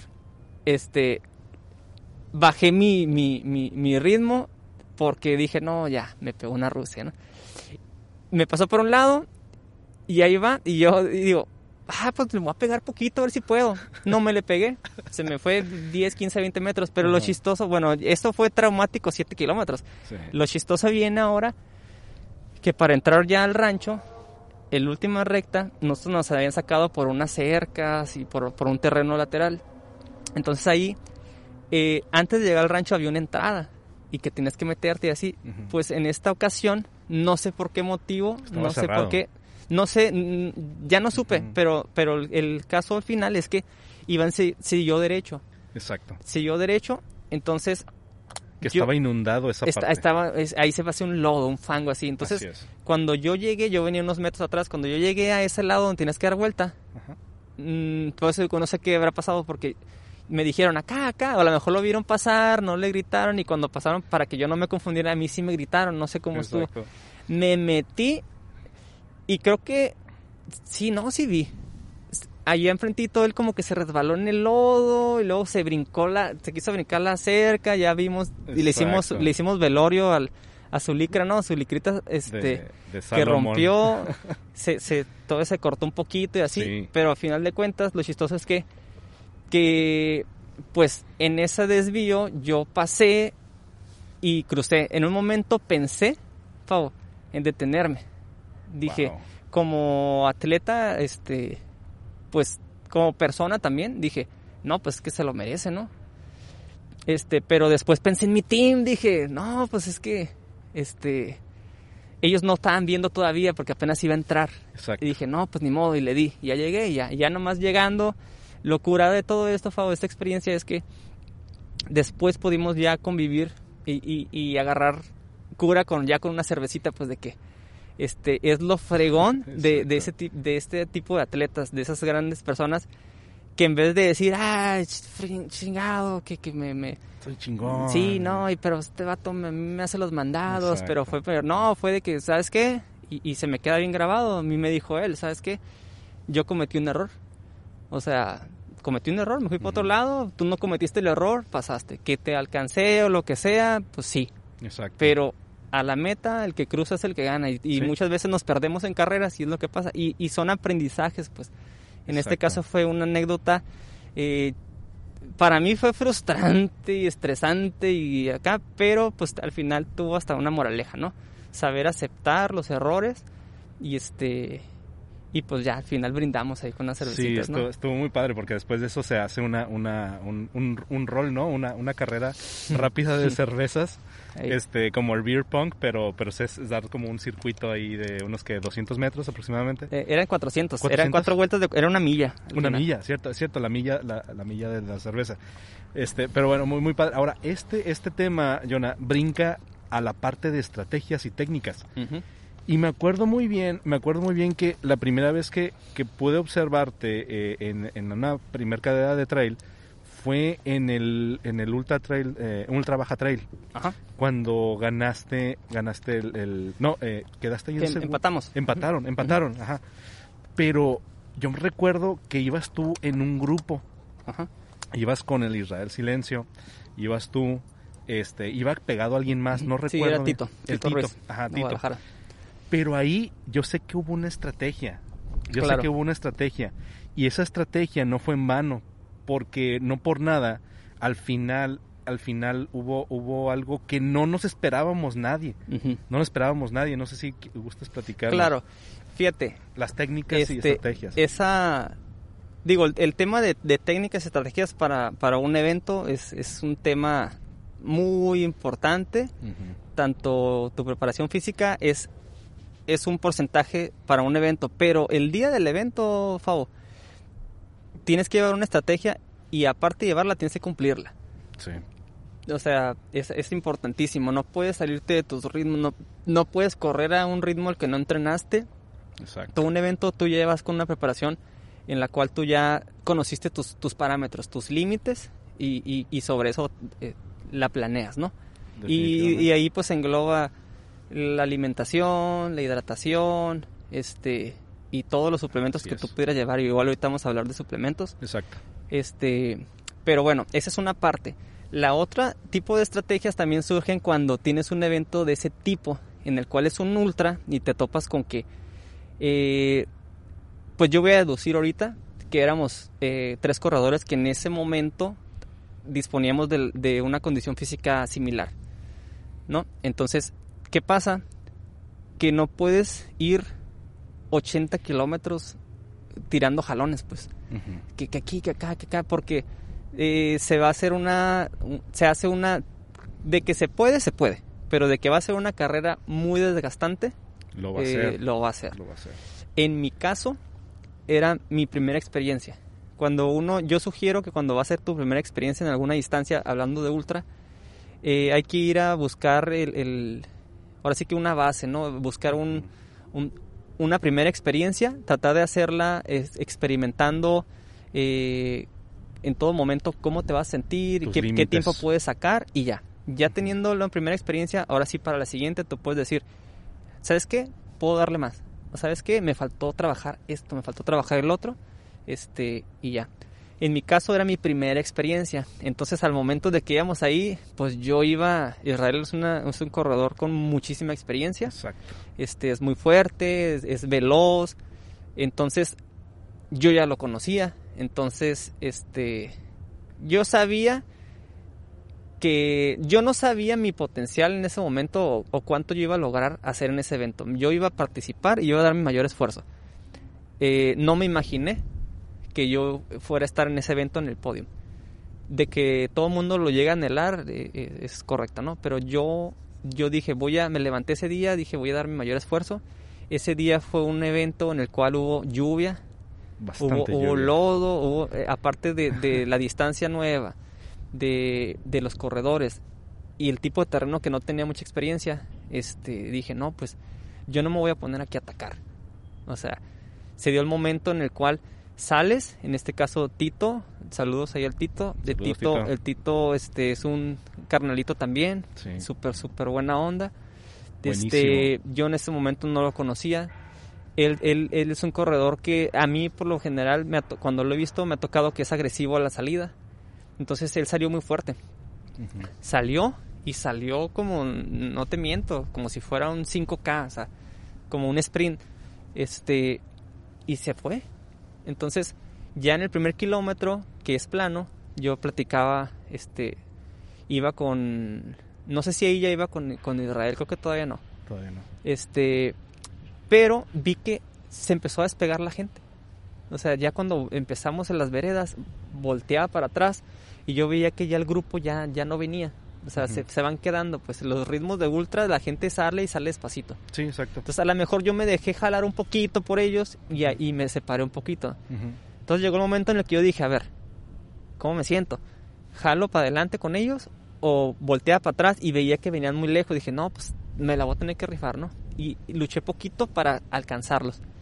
Ya alcanzándolos, este, en automático, Fabo, se entra en una dinámica de, de, me ha tocado en otros eventos, eh, una dinámica como de unión.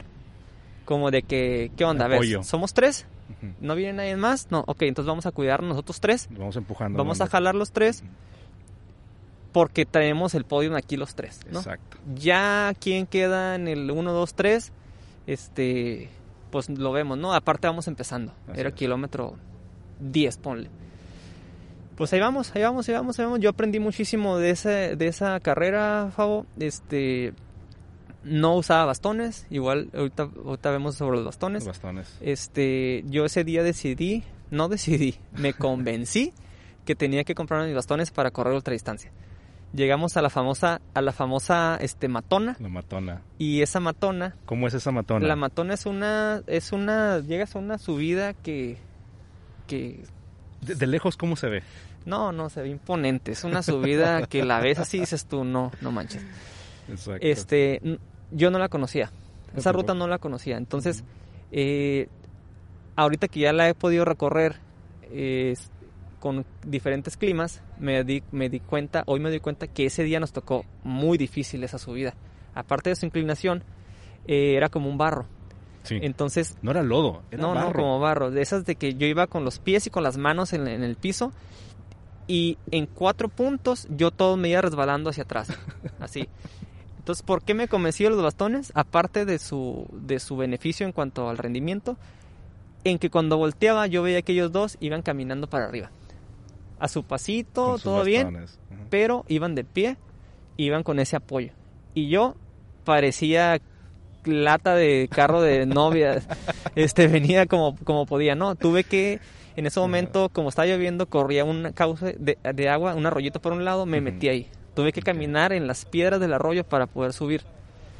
Este, pero bueno, eh, decidimos, eh, yo lo que, lo que en esa estrategia, lo que tenía que hacer yo era, ahora sí que sacar mis, mis, mis eh, fortalezas, fortalezas, porque ellos son, eh, eran, me sacaban ventaja en la subida, este, entonces yo traía a lo mejor en ese tiempo un poquito más velocidad, pero tal que en las subidas, aparte de que ellos no subían atacando, no me querían botar, por decirlo así, este, pero todos me dejaban. En cuanto llegamos arriba, por ejemplo, la meseta, subíamos, yo me quedaba un poquito atrás y en el planito de la meseta yo le metía velocidad. Yo desde que no me dejen, que no me dejen. Y ya integrándome al grupo, Exacto, sí, sí. ya- como yo podía, agarraba ir acá a escondidas para recuperarme rápido y así Es- pues. O sea, eso sucede realmente. Sí, claro. Eso sucede. Entonces, pues así nos fuimos haciendo tregua. Hasta el kilómetro, lamentablemente, la idea era llegar los tres juntos a la meta. Sí. Lamentablemente, este día de regreso, como en el kilómetro, yo pienso como en el 60, eh, íbamos subiendo la meseta y volteamos a ver que venía el cuarto lugar. Entonces, ahora sí que en esa estrategia que ya traíamos de horas y kilómetros, no entraba un cuarto lugar. O sea, ya era, este, trabajamos para sacarlos del podio los tres Exacto. o dejamos que nos acerque otro y alguien se va a tener que quedar sin podio. Exacto. Pues no te miento, después de haber traído ya varias horas de desgaste, varios kilómetros, varios metros positivos, subimos la meseta como pudimos. La persona al cuarto lugar venía corriendo de subida, que eso nos impactó, que yo volteé y les dije, viene corriendo. Lo están o sea, viendo. nos venía recortando, pues. Ajá. Pues no te miento, Fabo, llegando arriba de la rumorosita, no, de la, la, rumor, la meseta, La meseta. corrimos toda la meseta en sentido contrario, Sí. Bajamos hecho la mocha, agarramos el plano, llegamos al checkpoint y Sí. el checkpoint nomás, grit- nomás volteamos, ¿traen agua? Sí, no, sí, ah, pues no paramos, vamos hasta el que sigue, rápido. hasta el que sigue, Que era en la banquita. este, que era hasta la, ra- hasta la rumorosita, rumorosita. La rumorosita, este, correcto. nos aventamos muchos kilómetros sin, sin, sin checkpoint, pero fue un sacrificio que obviamente traíamos todavía agua. Pero, pero desde- llegamos ahí y desde lejos le gritamos a los de Baja Trail, la pulsera nada más, la pulsera. Pasamos corriendo, nos dieron la pulsera, le dimos y vámonos porque eh, me comentó en ruta eh, Isra, eh, ya cuando vas a llegar se ve la rumorosita imponente, se ve Son- allá arriba ves la carpita y neta que fue de que, mira, ves allá, allá tenemos que llegar. Y yo volteé y dije, Diminuta. ya, sí, dije, entonces que aquí vienen por mí, el, ¿dónde dejo mi, dónde dejo mi dorsal, no? O sea, ya, ya estuvo, ya. Este, en ese momento que apretamos, yo creo que apretamos cuando menos, sin parar, unos 10 kilómetros, fuertes fuertes, fuertes, fuertes, fuertes, fuertes. Ahí fue donde este eh, Tito se empezó a quedar un poco atrás. Pero entonces, eh, pues tuvimos que apretar, tuvimos que seguir, seguir, seguir, seguir. Llegamos a la rumorosita. Antes de llegar, me dice Dirra, si llegamos ahí, ya chingamos. Porque de la rumorosita a Rancho Casián son 6 kilómetros con, de con negativo. Exacto. Entonces es muy rápido. Entonces llegamos ahí con lo que les traemos de ventaja, ya, ya podemos casi casi festejar. Obviamente, pues no, no está bien y, y puede pasar mil cosas, ¿no? Claro. Pero sí, entonces, ahora sí que de ahí, creo yo, no, no lo soñé, creo que ahí fue donde dijimos, ¿qué onda? Este, de aquí le damos, este, pues estos últimos siete a ver qué, ¿Qué sucede? qué sucede. Vamos a aventar la ¿O moneda qué? al aire. Y sinceramente yo le, yo le expresé, le dije, ¿sabes qué? Mira, a mí en la posición en la que estoy ahorita, aunque llegue y quede segundo, eh, tercero, para mí ya es un triunfo. Exacto. Es mi primer evento, este, nunca había corrido una- esta distancia, había tenido una experiencia de 50, este, que no me fue muy bien, entonces, este, le digo, prefiero irme, irnos juntos, este, terminar y para mí ya es un, un logro, ¿no? Yo, yo tenía mi satisfacción ya, ya de que como sea yo iba a dormir, yo iba a dormir este, Ya, contento, Exactamente, ya. Y entonces, Ya, este, no me acuerdo en qué momento fue, Fabo, si poquito antes de llegar, que dijimos, vamos a hacer un chinchampú. Y, ah, Simón. Y pues estuvo bien curada, y tengo el video todavía, que llegamos y, y, pues, este, mucha gente se sorprendió. Yo creo que hasta en ese, en ese momento mi coach era Humberto. Este, yo creo que incluso hasta él estaba impresionado porque sí, sí se, se veía la emoción, se veía la, la, la adrenalina de todo el equipo y así. Exacto. Este, entonces, pues bien curada porque veníamos los dos dando la vuelta y fingimos, pues ahí venimos, ah, corriendo y todo. Y de repente. Y dimos la vuelta y entonces ahí llegando, un metro antes de la meta, nos paramos en seco y fue un chinchampú. literal, lo que salga. Literal fue Te- un si, te soy, si te soy 100% sincero, Fabo, estoy súper contento con, con ese segundo lugar. Este, no, no soy una persona que esté casado con, con, con un- una posición. Estoy más, estoy más casado yo con, con satisfacciones. Exacto. O sea, si a mí ese, ese primer, ese segundo lugar me, me da a mí la satisfacción suficiente, es, es con eso. Con eso. Con eso tengo, sé que, sé que gané muchas cosas, gané experiencia, este, gané un segundo lugar, Exacto. sí. este, y gané muchas amistades, gané este, pues muchas, muchas cosas, ¿no? Este, gente que me conoció aparte. Entonces, ahorita en esta faceta que tengo yo ahorita como, como entrenador, eh, quieras o no, en el estado mucha gente se acuerda de eso, pues de ese evento. Efectivamente. Y este efectivamente. y te digo, al, al, al día de hoy me sigue beneficiando y me sigue dando este frutos ese ese triunfo, Fao.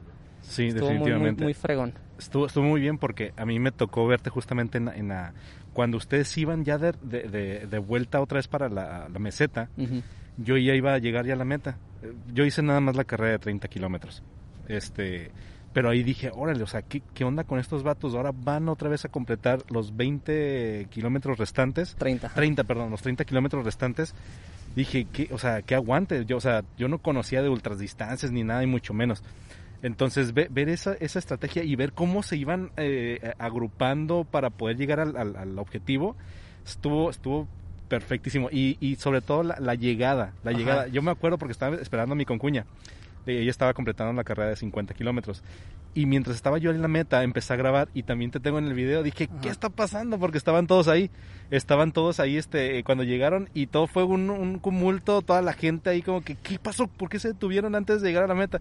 Y de repente verlos jugar como un chinchampú, dijimos, ¿qué? O sea, ¿qué pasó? Sí, fue, fue, fue una, fue una, una acción eh, curada. Sí, Eh, y aparte, digo, para las personas que no conocen esto de, que, de, de los eventos de trail, eh, la comunidad trail es una comunidad bien alivianada, por lo general. De que sí. en todos lados existe, que, que, que yo, que esto, que en todos lados. exacto. Pero por lo general la gente que va a hacer sus eventos recreativos, la gente que lo hace por salud, por diversión, la que no es la gente que yo quiero ganar, quiero ser mejor que tal persona, eh, por lo general que predominan, eh, hace un ambiente muy fregón. Entonces, eh, yo, yo, yo en ese entonces conocía alguna parte de la comunidad, Israel la conoce mucha, toda la comunidad, entonces era un buen, era un buen, como que se dieron las, los, los factores para que esa llegada fuera eh, trascendiera, por decirlo así. Exactamente. Este, porque terminamos, eh, yo creo que y creamos un lazo a partir de esa fecha, como de amistad. Sí, Este, entonces eh, la gente ya no nos vio como los competidores, sino que ahí mismo empezaron, llegaban a saludarme a mí, me, me fe- me felicitaban y luego felicitaban a él a él también. como, como que fue un, un triunfo, este, como si los dos hubiéramos quedado en primero. Sí, definitivamente. Y, y los, y, y los equipos se, mi equipo felicitándolo a él y, y así, pues a todo se integró muy padre.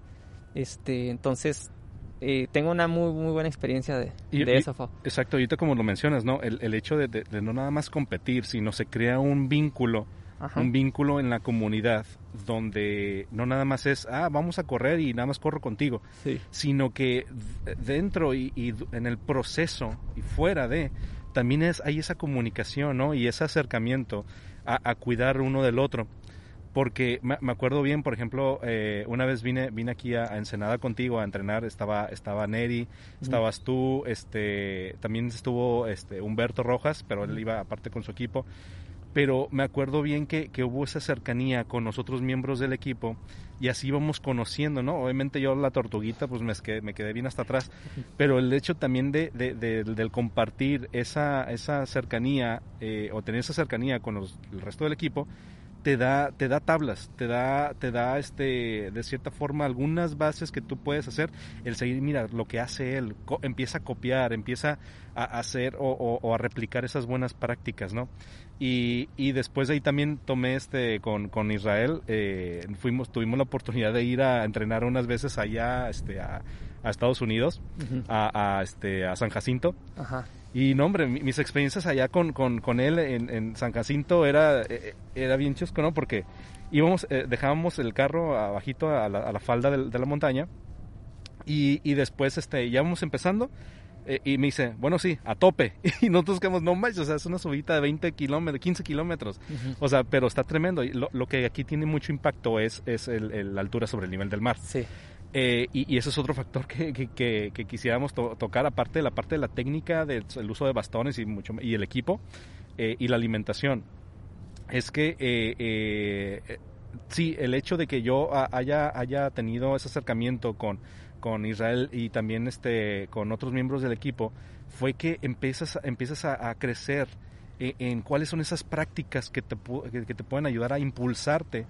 Porque lo estás viendo de una persona, de un experto, pues. Claro. Sí, lo estás viendo de una persona que, que no nada más habla, o, sino que también lo lleva a cabo. Y ves sus resultados y dices, órale, esto es lo que hace. Esto es lo mínimo que, des- que se debe de hacer. Y yo no lo hacía o no lo hago. Órale, creo que hay algo muy bueno en esto. predicar con el ejemplo, Fabo. es- es- es- Exacto. es lo- Eh, yo te voy a dar un consejo, este, y a todos, ¿no? Eh, para mejorar, siempre hay que esforzarse, Fabo. Siempre. Hay que salir del área de confort. Ese es, lo, es, es un consejo que, que te puedo dar. Eh, muchas veces en la montaña o en diferentes situaciones eh, nos quedamos en el área cómoda. Sí. Queremos, no queremos dar más porque obviamente aunque me esfuerce y dé mi máximo, no voy a quedar en primero. Piensan Ujú. muchas personas, Ujú. no, tomo, no lo voy a ganar a- a- al silencio, no lo voy a ganar al Santana, no lo voy a ganar a Humberto. Ujú. Entonces, con que termine. Pero no, o sea, ahorita yo estoy trabajando con muchachos y ellos, estoy muy orgulloso de ellos, Fabo, porque eh, todos han tenido unas mejoras muy considerables Sí. y todo ha venido parte, una, una gran parte es por la actitud, la actitud que han tenido, este, y obviamente por, por que se están, en- eh, tienen una- un entrenamiento ahora sí que más personalizado, este, pero sí, eh, con respecto a las acciones que, que pueden hacer, hablando por ejemplo de bastones, este, yo sí lo recomiendo de 100%. Tengo, eh, si quieren, si quieres unas clases de bastones acá eh, de masters, eh, tenemos en la pandilla a Ramiro. Ramiro es el, para mí, yo creo que para varios es de las personas que consideramos que utiliza los bastones de una manera Correcta. este, muy buena Apropiada. muy buena en cuanto a que le saca su, su provecho. ¿Sale? Este, yo, yo tengo bastones, Piero tiene bastones, to- muchos usan bastones, pero muchos a lo mejor los sacamos por cierto periodo y así, ¿no? Así este, es. hay personas que los sacan, los llevan desde que arrancan. Este, Exacto. entonces, eh, por ahí he visto que por aproximadamente un 25 hasta un 30% algunas eh, fuentes te dicen que te aportan, eh, te disminuyen en, en cuanto a la fatiga. O sea, te quitan, desgasta tus piernas o al, al- al cuerpo, ¿no? Eh, imagínate ima- que trajeras un tanque de 130, ¿no? O sea, Sí. este, ahora sí que un uso correcto de bastones es, es algo un poquito, eh, depende mucho del corredor, tanto para muchísimos factores, tanto para entrenamientos, para técnica de carrera, para todo, depende, depende muchísimo del corredor. Este, que, que son cosas que yo les puedo decir eh, importantes. Por ejemplo, que son ley, la empuñadura del, del, del bastón. Bastante. O sea, ahora sí, independientemente de quién tenga su técnica, como la tengan, o sea, hay bastones, los bastones se recomienda que lo agarres así por adentro y que caiga para que para que tu, tu mano caiga en el, en el, bastón y no tengas que estarlo empuñando todo el tiempo, pues. Así es. Digo, es súper fácil, se mete en internet cómo empuñar un bastón, o sea, pero ese es un, es un, un tip eh, que no puede faltar, o sea. Ahora, hay diferentes maneras de ir bastoneando. Este, se puede ir, ahora sí que es, es en sincronización, que es, es básicamente como si simulando la técnica de carrera, sincronización porque es con, los, con, la, con las piernas, al igual que cuando corres. Pierna derecha, brazo izquierdo, pierna izquierda. Entonces, eh, hay, hay videos que te muestran cómo tú puedes empezar en la montaña a, a un trote sin bastones, ¿no? Y vas viendo tu técnica. Y luego te recomiendo que ahí agarres tus bastones y trates de simular la misma, el mismo, la, la misma dinámica, dinámica. sí.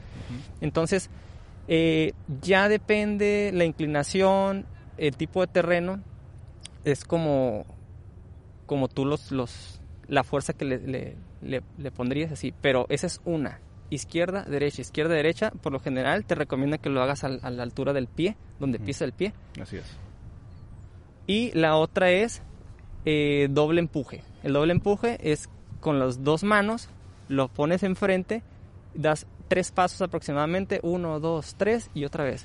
Y uno, dos, tres y otra vez. Que ese es más, te da más, más fuerza, ¿no? sí, de cierta lo forma. que pasa ajá, es que eh, te digo, eso es bien relativo al tipo de corredor. Exacto. Yo por lo general jamás, ahora te voy a hablar, eh, siempre es bueno eh, mencionar, yo en todos los temas trato de mencionar lo que es la teoría, teóricamente que se debe hacer y después lo que yo hago, ¿no?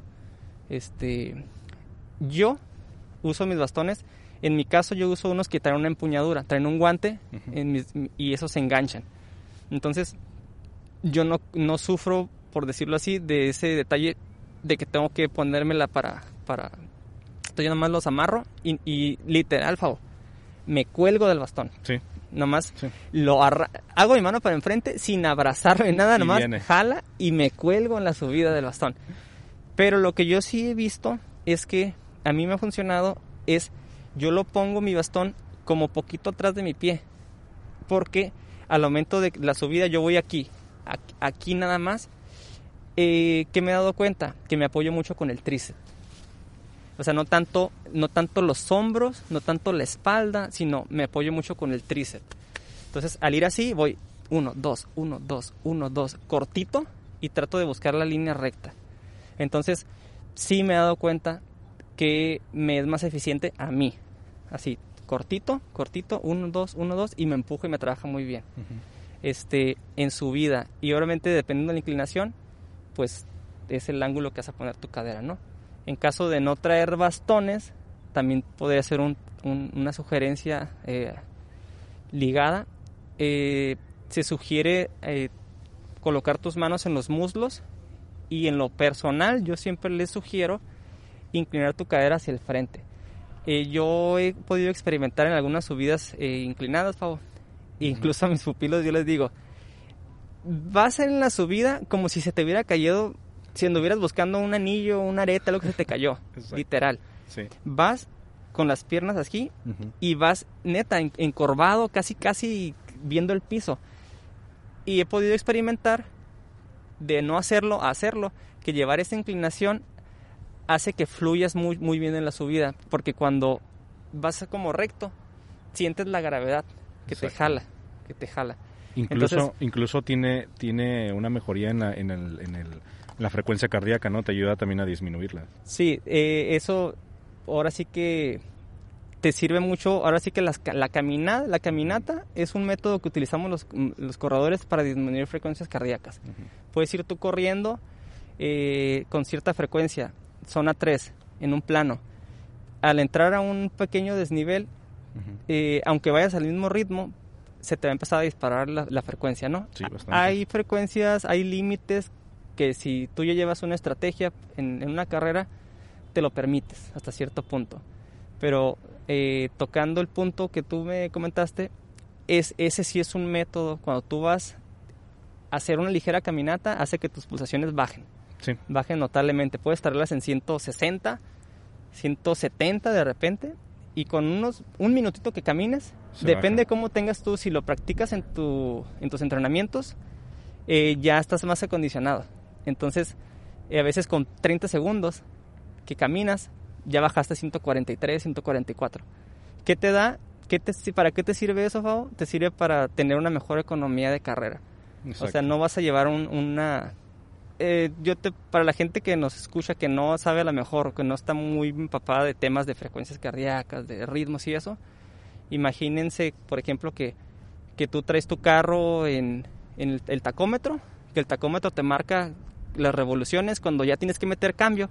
Pues imagínate en una carrera, si tú vas en una frecuencia alta, una 4 alta, este, mucho tiempo, es como si no le metes el cambio a tu carro y lo vas a terminar desvielando, ¿no? Exacto. Entonces en la carrera no te desvielas, o bueno, hay gente que sí terminamos a veces como desvielados, ¿no? Pero al final de cuentas Sí. es un desgaste al- en el cual si no estás preparado o si la carrera, la distancia es muy extensa, este, pues no es muy, no es muy recomendable hacerlo, ¿no?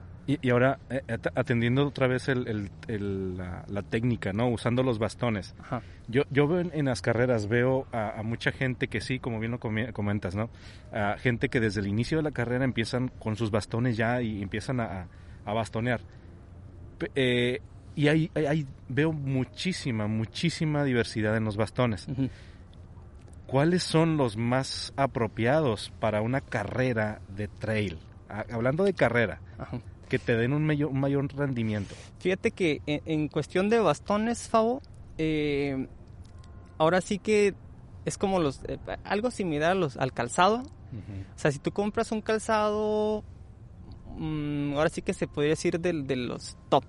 Un, un Salomón, SLAB, Sense, Ultra Pro. eh, ya, ya te marcan, ya los corredores, se supone que son corredores que tienen una técnica de carrera más depurada, son, se supone que son corredores, la marca te especifica que son corredores que son mm, de preferencia para unos Sense, que son corredores ligeros, para empezar, con buena técnica, Correcto. que no van a durar muchas horas, son corredores que son, por lo mismo de que tienen buena técnica y, son ligeros, son rápidos. Exacto. Entonces sus carreras no son tantas horas.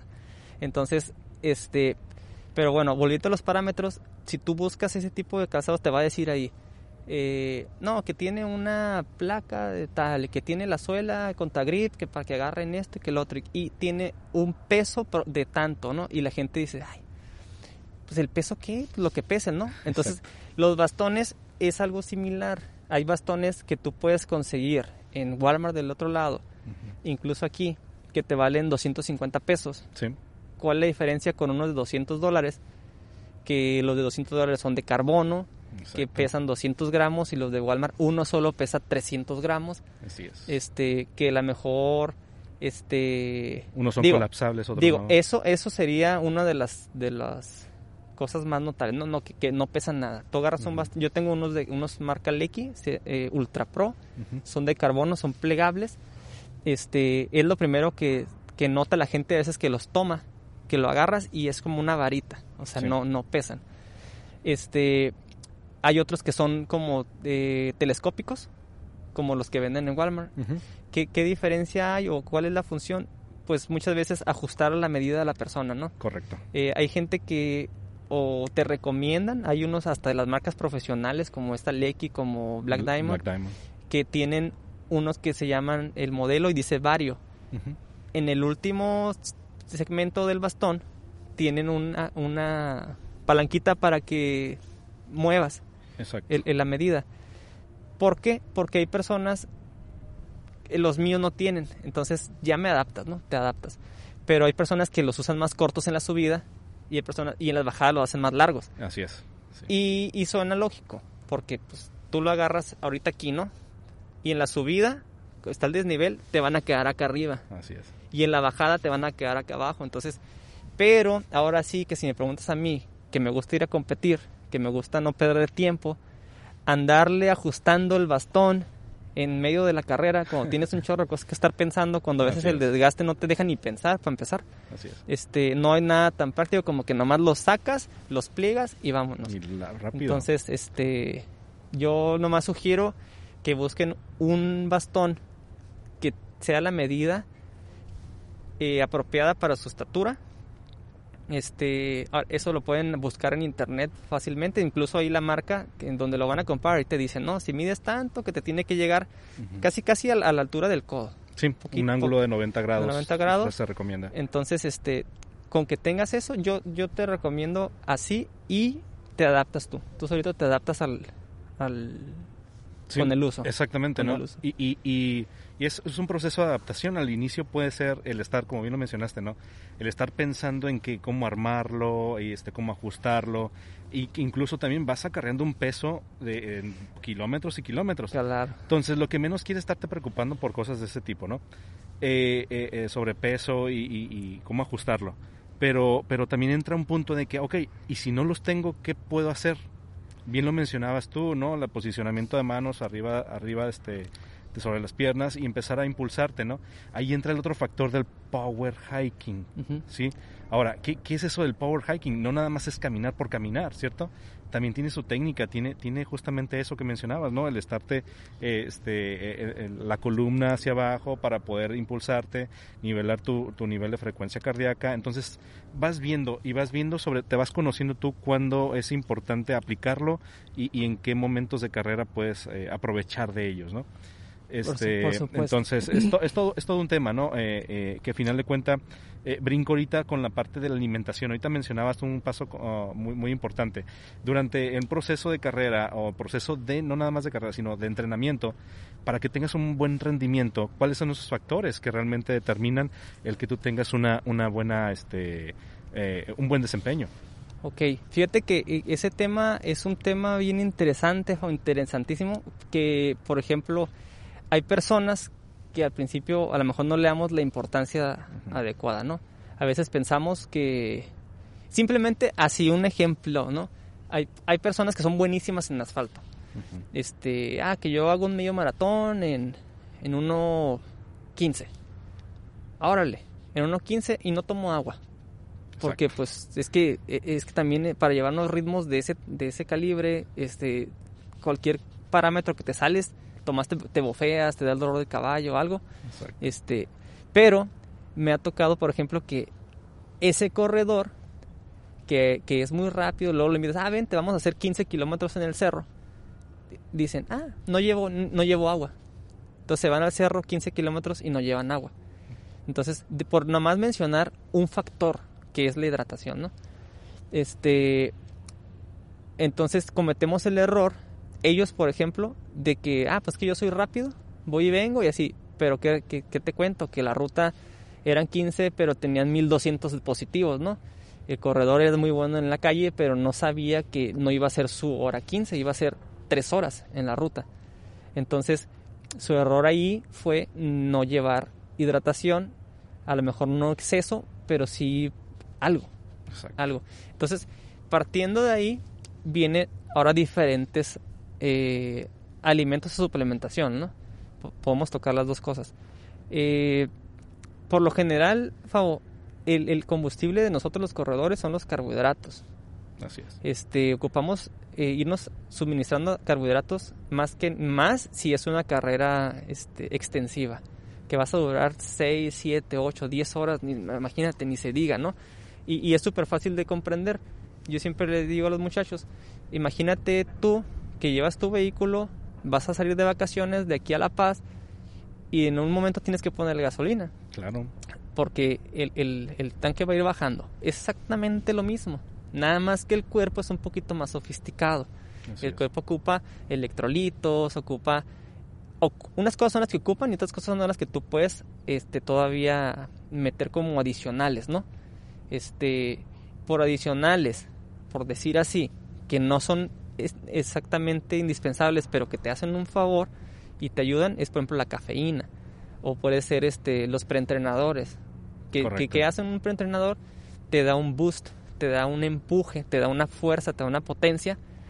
Este, entonces, pero dentro de los básicos, los elementales, es la hidratación, eh, los carbohidratos y yo la verdad he empezado a meter la proteína. Muchas veces la dejamos de lado pero la proteína yo la considero también importante porque, por ejemplo, un ultra que vas tú, este, ¿qué serán? ¿10 horas?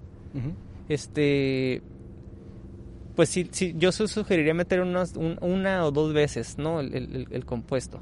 Porque al final de cuentas hace mancuerna con los aminoácidos y te va ayudando a que tus células musculares no, no se deterioren tanto, ¿no? No tengas ahora sí que, que se puede decir como una, una, este, catabolismo muscular. Entonces vas perdiendo tu, tu, tu rendimiento en carrera.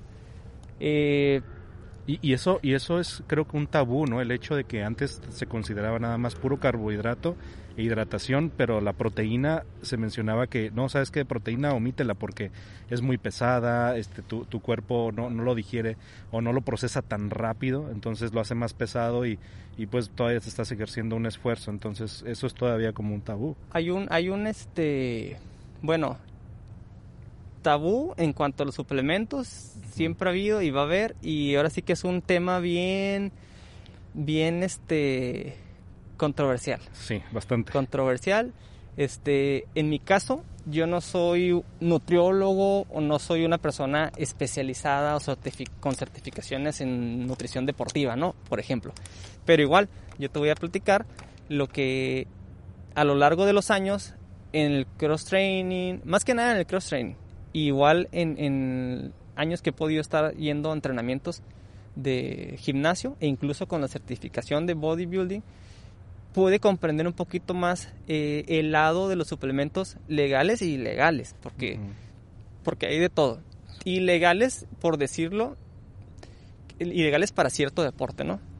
Porque, por ejemplo, eh, ahora sí que una frase que, que a veces yo digo es, lo que no es no es ilegal, es legal. O sea, por decirlo así, ¿no? Si, si tú vas a ir a, un evento y no te van a hacer un antidoping o no te lo exigen, la gente, tú no sabes quién, quién anda dopado, por decirlo así. Así es. Lamentablemente, pues no es lo más correcto, ¿no? O sea, yo no en ningún momento promuevo eh, el dopaje deportivo. Lo que sí yo sugiero cuando la gente me pregunta es que algo que todo el mundo debe de ser consciente, favor, es que no es lo mismo un atleta con suplementos que un atleta sin suplementos. No es lo mismo. Y de suplementos yo estoy hablando a un suplemento que vas a ir a conseguir a GNC. O sea, un suplemento 100% legal, que estamos hablando de una creatina, que estamos hablando de una glutamina, estamos hablando de una proteína, aminoácidos, este, o un preentrenador para los días que andas apachurradón y que no, no, o sea, entonces, este, es un tema muy, muy, muy controversial. Yo estoy a favor de, usarlos eh, en medida de lo que sea necesario. Por ejemplo, la, glucosamina, por ejemplo. Exacto. Este, con condroitina, la consigues ahí en el... En el ajá. ¿Para qué? Pues que te empieza un dolorcito en la rodilla y así, ¿no? Este... Entonces, pues hay que... Yo estoy a favor, a favor de que... Y, y fíjate, y eso es muy bueno lo que comentas, porque fíjate, ah, escuché de, una, de un compañero del trabajo, decían, cuando, cuando estás haciendo ejercicio y sobre todo eh, un, ejercicio de impacto como lo que es correr, mantengámoslo como lo que es correr, ya sea en, asfalto o en trail, pero tu cuerpo, tu cuerpo cuando empieza a experimentar esas deficiencias, a falta de, electrolitos, de, carbohidratos, proteínas eh, específicas, aminoácidos, este, e, etcétera, etcétera. Entonces empiezas tú a buscar el, ese, ese, ese factor que te ayude a poder minimizar y eliminar esos dolores que tú tenías. Claro. Entonces eh, empieza, empieza a existir ese, esa suplementación y ese, esa, ese ingerir este, a, tu cuerpo eh, medicamentos, no estoy hablando eh, médicamente, sino esos suplementos que te van a ayudar a fortalecer a tu cuerpo. Simplemente, Fabo, si tú, si tú no puedes englobar todos los, los suplementos, que yo los llamo complementos, porque luego, por ejemplo, no sé, el básico que es la proteína, hay gente que piensa que, ah, ok, en la mañana me voy a tomar una proteína, sustituyo mi desayuno. Exacto. Digo, no, no. Hazte tu licuado y luego hazte tus huevitos y, o sea, yo les llamo complementos. Si no, o sea, qué chiste, ¿no? O sea, ah, sustituyo uno por otro. O sea, ¿para qué? Si el chiste es tener, obtener un beneficio adicional Exacto. al sí, cuerpo. Exactamente, y, ahí es donde, donde entra el, factor, ¿no? De que sí, estos te ayudan, sí, definitivamente. El hecho de que, de que consumas calcio, por mencionarlo, te ayuda obviamente a fortalecer tu, todo tu sistema, eh, una parte del sistema. Ahora, eso te va a poder ayudar a poder tener un mejor desempeño, e incluso también si consumes este a- colágeno. Ok, cómo, cómo las articulaciones empiezan a ser más flexibles, ¿no? Entonces empiezas a, armar, a, a producir eh, o darle a tu cuerpo lo que no tenía, ¿para qué? Para poder estar más fuerte, más, más este, ser más eficiente, ¿no? Entonces, esa es una de las cosas que, que me gusta sobre todo. No nada más es echarte un cóctel de, de, de- de Sí, todo Exacto. y, y, y, ah, voy a estar mejor. No es así como no, funciona. y tienes que verlo de otra perspectiva. Ajá, Un suplemento es una vitamina C que te tomas eh, las Sí. temporadas de invierno que hace frío. Es un suplemento. Sí. Una, un multivitamínico, hablando desde un centro, es un es suplemento. un suplemento. Ok, pero si tú dices a una persona, ah, este, un bote de aminoácidos. Ay, no, es que eso, me han preguntado, eh, oye, ¿y eso es legal? Exacto. Y yo me quedo, o sea, no le vas a decir a la persona y tampoco, digo, no hay que burlarse de la gente y nada, pero sí es, es bueno investigar, este, antes de decir, ah, es que ese vato se chochea. Güey, yo te estoy 100% seguro, Fabo, eh, que si los suplementos, un factor importante para que la gente no se suplemente es económico. Eso está, es. eso, eso lo tengo bien comprobado, Fabo. Los suplementos, eh, en el caso del bodybuilding, por, por decirlo así, son, yo creo, las personas que más suplementos consumen. Ujú. Eh, que preentrenadores, que, que proteínas, y de los legales y, al- y ilegales, por decirlo así Sí. es un dineral. Entonces, en, en, en, en cualquier otro deporte, si tú fueras a un GNC y te costara un bote de proteína eh, 50 pesos, te aseguro que al que dice, no, yo no uso eso, va y se lo compra. Porque es un producto que está accesible y porque te va a beneficiar. Si, si un, un botecito de aminoácidos te costara 100 pesos, si ahorita lo compran 3, lo comprarían 50. Exacto. Este, entonces yo sé y yo he comprobado que un factor muy importante de la gente por- de no suplementarse no es tanto de que no, yo no me meto esas cosas, es que es una inversión, Fau. Sí. Este, pero es una inversión que la gente que lo hace lo valora, es una inversión que hacen para su cuerpo porque no se estás metiendo algo que te- ni, ni que te va a dañar, o sea, mientras sea algo eh, que tampoco está bueno tomarlo por tiempos prolongados. So. Por ejemplo, a lo mejor yo, yo compro ciertos suplementos y los tomo en temporada, a lo mejor durante tres meses. Y después ya me tomo una, una tiempo de descansar, hay que dejar el riñón que descanse y todo, ¿no? Pastillas y eso. Entonces, este, pero no hay que englobar a todo, a, a ciertos, no, mejor, no hay que satanizar ciertos suplementos cuando, Exacto. ahora sí la doble moral. Ah, aminoácidos no, ah, pero sí me voy a compro del, Una compro, no, espérate, compro del Amway, compro este, yo tomo, por ejemplo, de Amway, tomo el, el Double X, Ajá. el multivitamínico. Este, y si lo checas, tiene infinidad de cosas. O sea, Sí, está, sí, sí. está bien poderoso.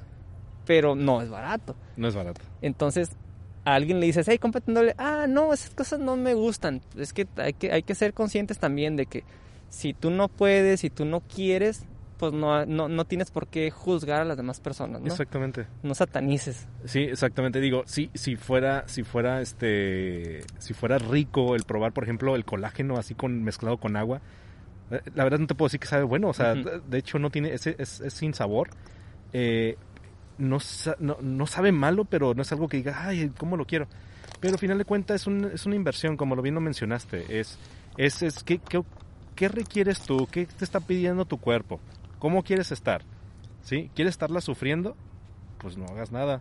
Y claro, y O claro, sea- Fabo, que lo puedes obtener de los alimentos. En, en, en mucha- muchos Sí. suplementos los puedes obtener, pero ocupas, muchas veces las personas no tenemos un hábito alimenticio saludable, bueno, Exacto. o no tenemos el tiempo. A veces comemos en la calle. Yo soy una persona que casi, casi todos los días, Fabo, no te miento, casi todos los días comemos en la calle. Sí. O sea, ahorita por pandemia sí hemos estado, pero por lo general, una rutina es, es en la calle. Sí, sí, o sea, algo. Entonces, este. Pues yo lo que. Lo que les este, sugiero es que. Pues es una inversión. Es una inversión y. Pues.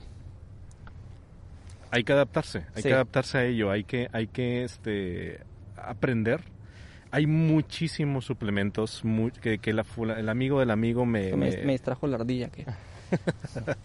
este, que el amigo del amigo me dijo que, que tomara esto y, es, y no porque lo toma tu amigo, eh, el amigo del amigo, también va, va, va a funcionar para ti en la medida como a él le funciona. Exacto. O sea, aguas con eso. O sea, y, y, no pretendemos ahorita darles clases de cuánto deben de tomar y qué no tomar, sino que eh, lo que queremos decir es, es eh, verifiquen, eh, estudienlo. Investiguen, eso es lo que yo, yo les digo. Si tú me preguntas ahorita me hablas, hey, ¿qué onda con los aminoácidos? Yo te voy a decir, como ahorita, mi postura, mi punto de vista, lo que yo sé, en lo, lo que a mí me ha funcionado, porque siempre digo, ah, mira, yo como tomo aminoácidos, este, siento, Favo, que, que rindo más en los entrenamientos.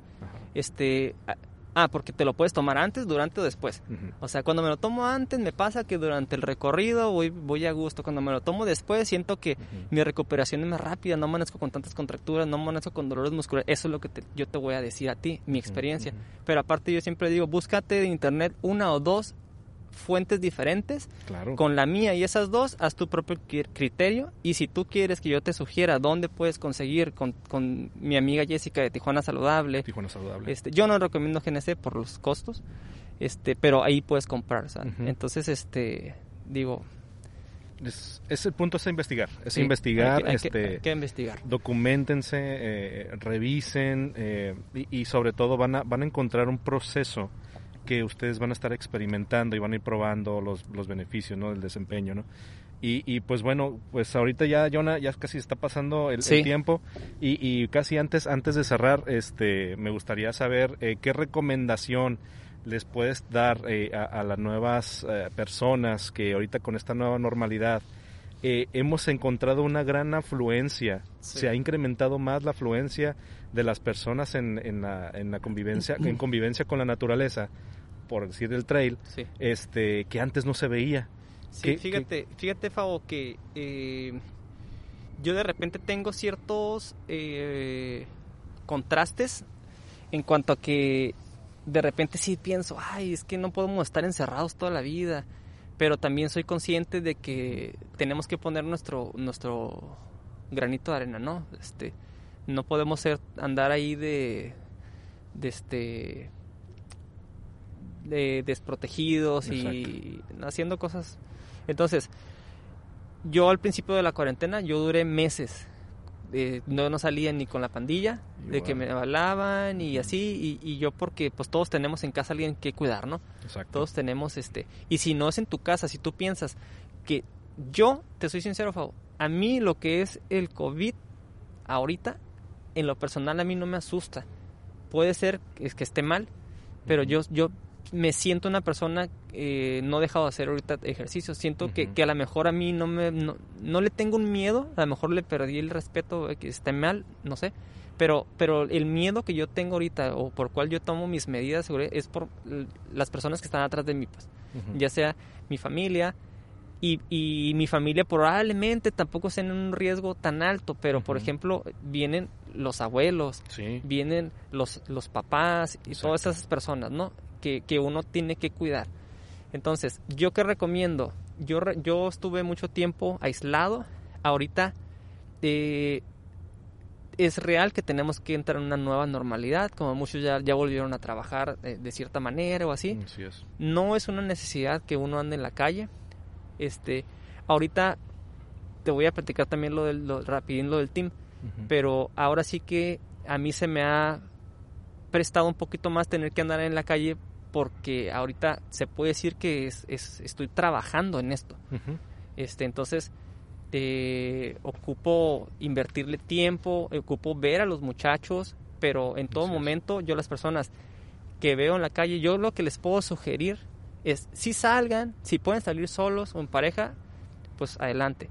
Pero nunca hay que perder, Fabo, el, la obligación eh, que tenemos con la sociedad de cuidarnos. Este, yo siempre entreno con, con Neri y desde que vamos en el carro traemos nuestro cubrebocas, salimos a la montaña.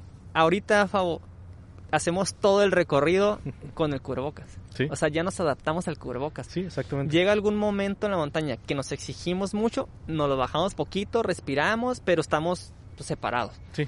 Pero en ningún momento llegamos del carro, que está la gente, aparte de hacer un poquito de, de- de distanciamiento, este hay que, cubri- hay que, hay que protegernos, ¿no? Exacto. Y en esos momentos en que si saliste al gimnasio, pues lo, lo, lo de cajón, lo de etiqueta del COVID ahorita. Así es. No tocarte la, ca- la cara, este, no sacar, picarte la nariz, X cosas, ¿no? Correcto. Este, yo estoy a favor también de que la gente continúe haciendo eh, eh, deporte, porque a final de cuentas, pues ahora sí que vamos a, a- a contraatacar ese mal, ¿no? Este, fortalecer nuestros sistemas, este, pero sí con mucha prudencia. Te, te platicaba yo de lo de, te platico rapidito nada más Sí, adelante, del pasa. team. Este, van a estar viendo, chavos, los que son de Baja California, este, o algunas personas que, que nos sigan por, por del interior. Ujú. Este año yo estaba preparándome para Oso Negro. Eh, fueron como cinco meses de preparación. Sí. Este, el 12 de diciembre, se me tengo bien grabado, el 12 de diciembre a tal hora, este, se canceló el evento. Sí. Este, yo decidí entrar en mi etapa de transición. Estoy en una etapa ahorita en la que estoy entrenando un día a la semana, este, dos con mantenimiento, pero como no hay un objetivo fijo, este, y, y tengo otras prioridades, como atender a los muchachos, darle seguimiento a sus entrenamientos así, dejé un poquito de lado lo mío.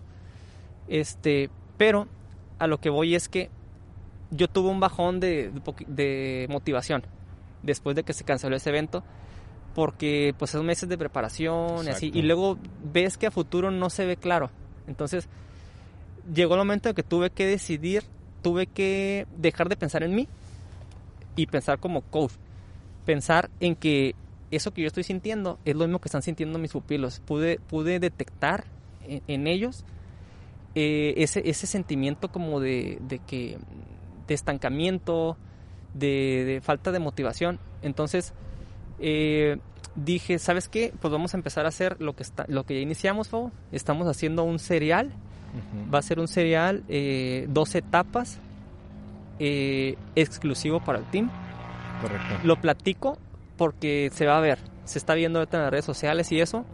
Eh, todos los protocolos, eh, tomamos eh, distanciamiento. Estamos, la primera etapa se hizo por contrarreloj. Cada persona salió con un tiempo de diferencia y se tomó su tiempo de salida, de llegada, este, para que no se hicieran los tumultos. Eh, Y, y eso es lo que quiero quiero evidenciar, ¿no? Que, que mucha gente de repente empieza a hablar y, y a comunicar, a malinformar sí, de que "Ey, se está haciendo un evento en privado, que, que, que la- dónde está la congruencia con esto del COVID y todo esto. Se está manteniendo, digo, conozco a Yona y está y, y justamente antes de tener esta esta esta sesión del podcast me, me dijo, oye, ¿qué onda con lo del cubrebocas? ¿Qué onda? Y este y gel y, y lo que tú quieras, distanciamiento.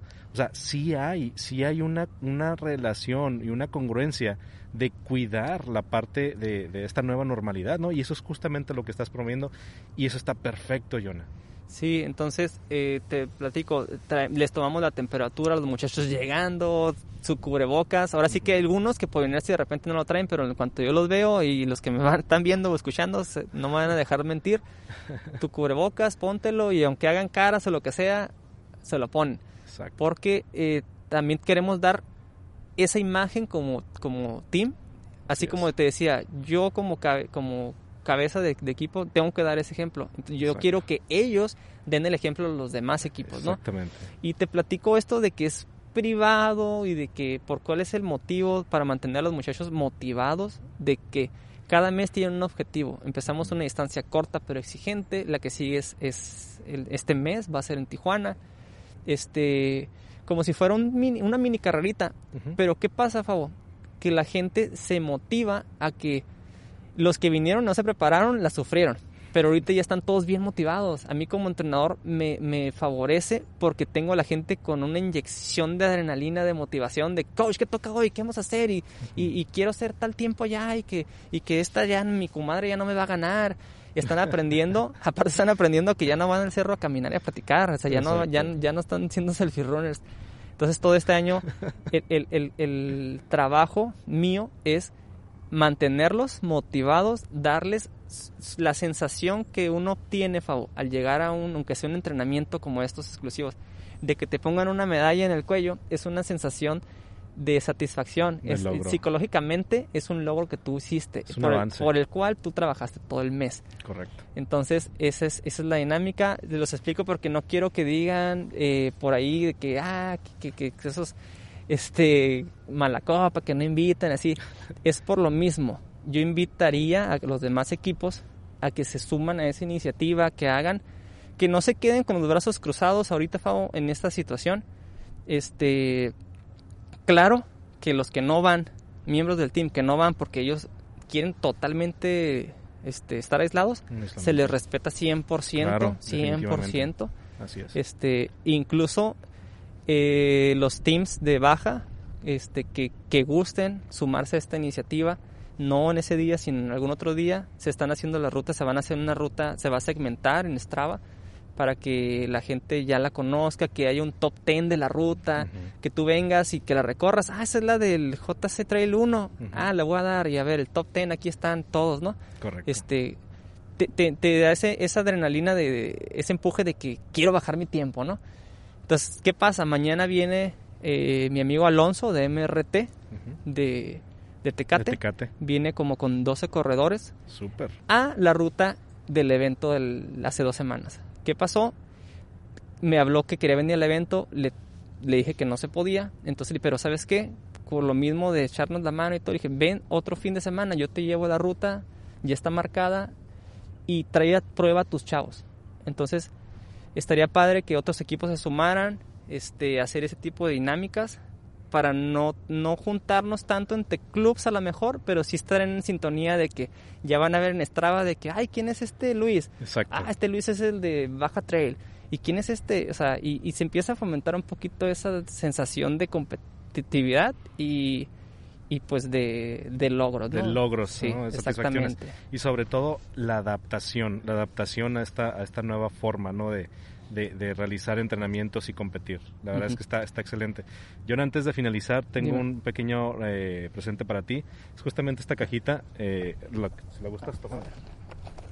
Si la gustas tomar es para ti. Por parte del, del, ah, del podcast en el Trail con Fabo Moreno. Órale, Te, te hago un obsequio de una, taza. La taza oficial Esta la voy a estrenar ratito. Ándale. Ya, ya está, ya está desinfectada, lavada y como cinco veces se lavó esa taza. ¿eh? No, y ahorita la vamos a llenar, ya vi que trajiste el cafecito. Exactamente. Este, Fabo, pues no me queda a mí tampoco más que agradecerte. Gracias por invitarme. Eh, como te decía eh, al inicio, yo creo que todos ignoramos muchísimas cosas, pero Sí. todos eh, al dar este paso de aceptar una invitación, lo digo porque probablemente pueda haber gente que no quiera venir o que, o que les dé pena o X cosa, ¿no? Eh, te agradezco. Siempre lo que esté de mi parte, ya sabes, puedes contar. Este, toda la gente que nos está viendo, siempre hay que extendernos la mano, hay que echarnos ahí pilas para crecer juntos. Hay que sumar, chavos. Hay que sumar.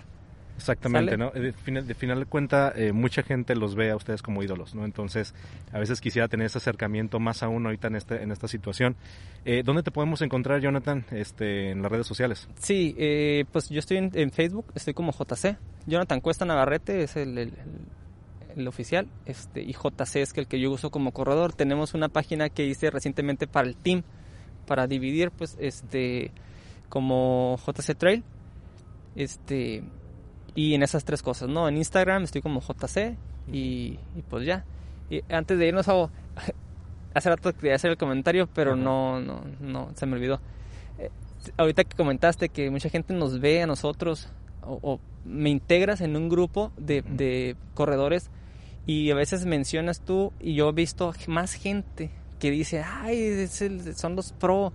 O, o a mí me dicen, por ejemplo, tú dijiste que top de, de, de aquí, del estado. de la- Yo no me, no, yo me esfuerzo mucho, me esfuerzo mucho, me da gusto dar Ujú. resultados y todo, pero, pero quiero que la gente entienda que, que pues todos pueden llegar hasta, eh, mientras se esfuercen, van a poder llegar, ¿no? Yo no me considero, mm, a lo mejor dentro del top 10 pudiera ser, de Baja California, ¿no? Este, hay, eh, está bien que conozcan la gente, este, ya por cerrar, los corredores que yo considero buenísimos aquí, que para mí el mejor de, que nadie me lo va a poder negar, es Humberto Rojas, de aquí en Ensenada. Este, la pandilla son muy buenos corredores, el Piero, Ramiro, el Neri, todos que están ahí. Este, está, este, Toledo no ha corrido, pero es un muy buen corredor, no lo hemos visto últimamente. David Casián, este, exacto. está el Serapio, está el Iván Santana, está Israel Silencio. Si tú realmente haces ese listado y nos pones a prueba, no, me pegan a mí una tunda, son unos cracks. Entonces, gente, este, siéntanse con la confianza, siempre, esto lo, lo digo para que sientan con la confianza de que no somos personas, a veces me han dicho, ay, los dioses del Olimpo, o sea, nada que ver, No, no, nada no, que ver. Ustedes pueden mandar un WhatsAppito, Exacto. un mensaje, oye, ¿sabes qué? Ocupo un paro, que aquí estos tenis y que, y que puedo, ¿cuáles me, con toda confianza? Así es. No somos, no somos, yo no me considero mejor que, que nadie.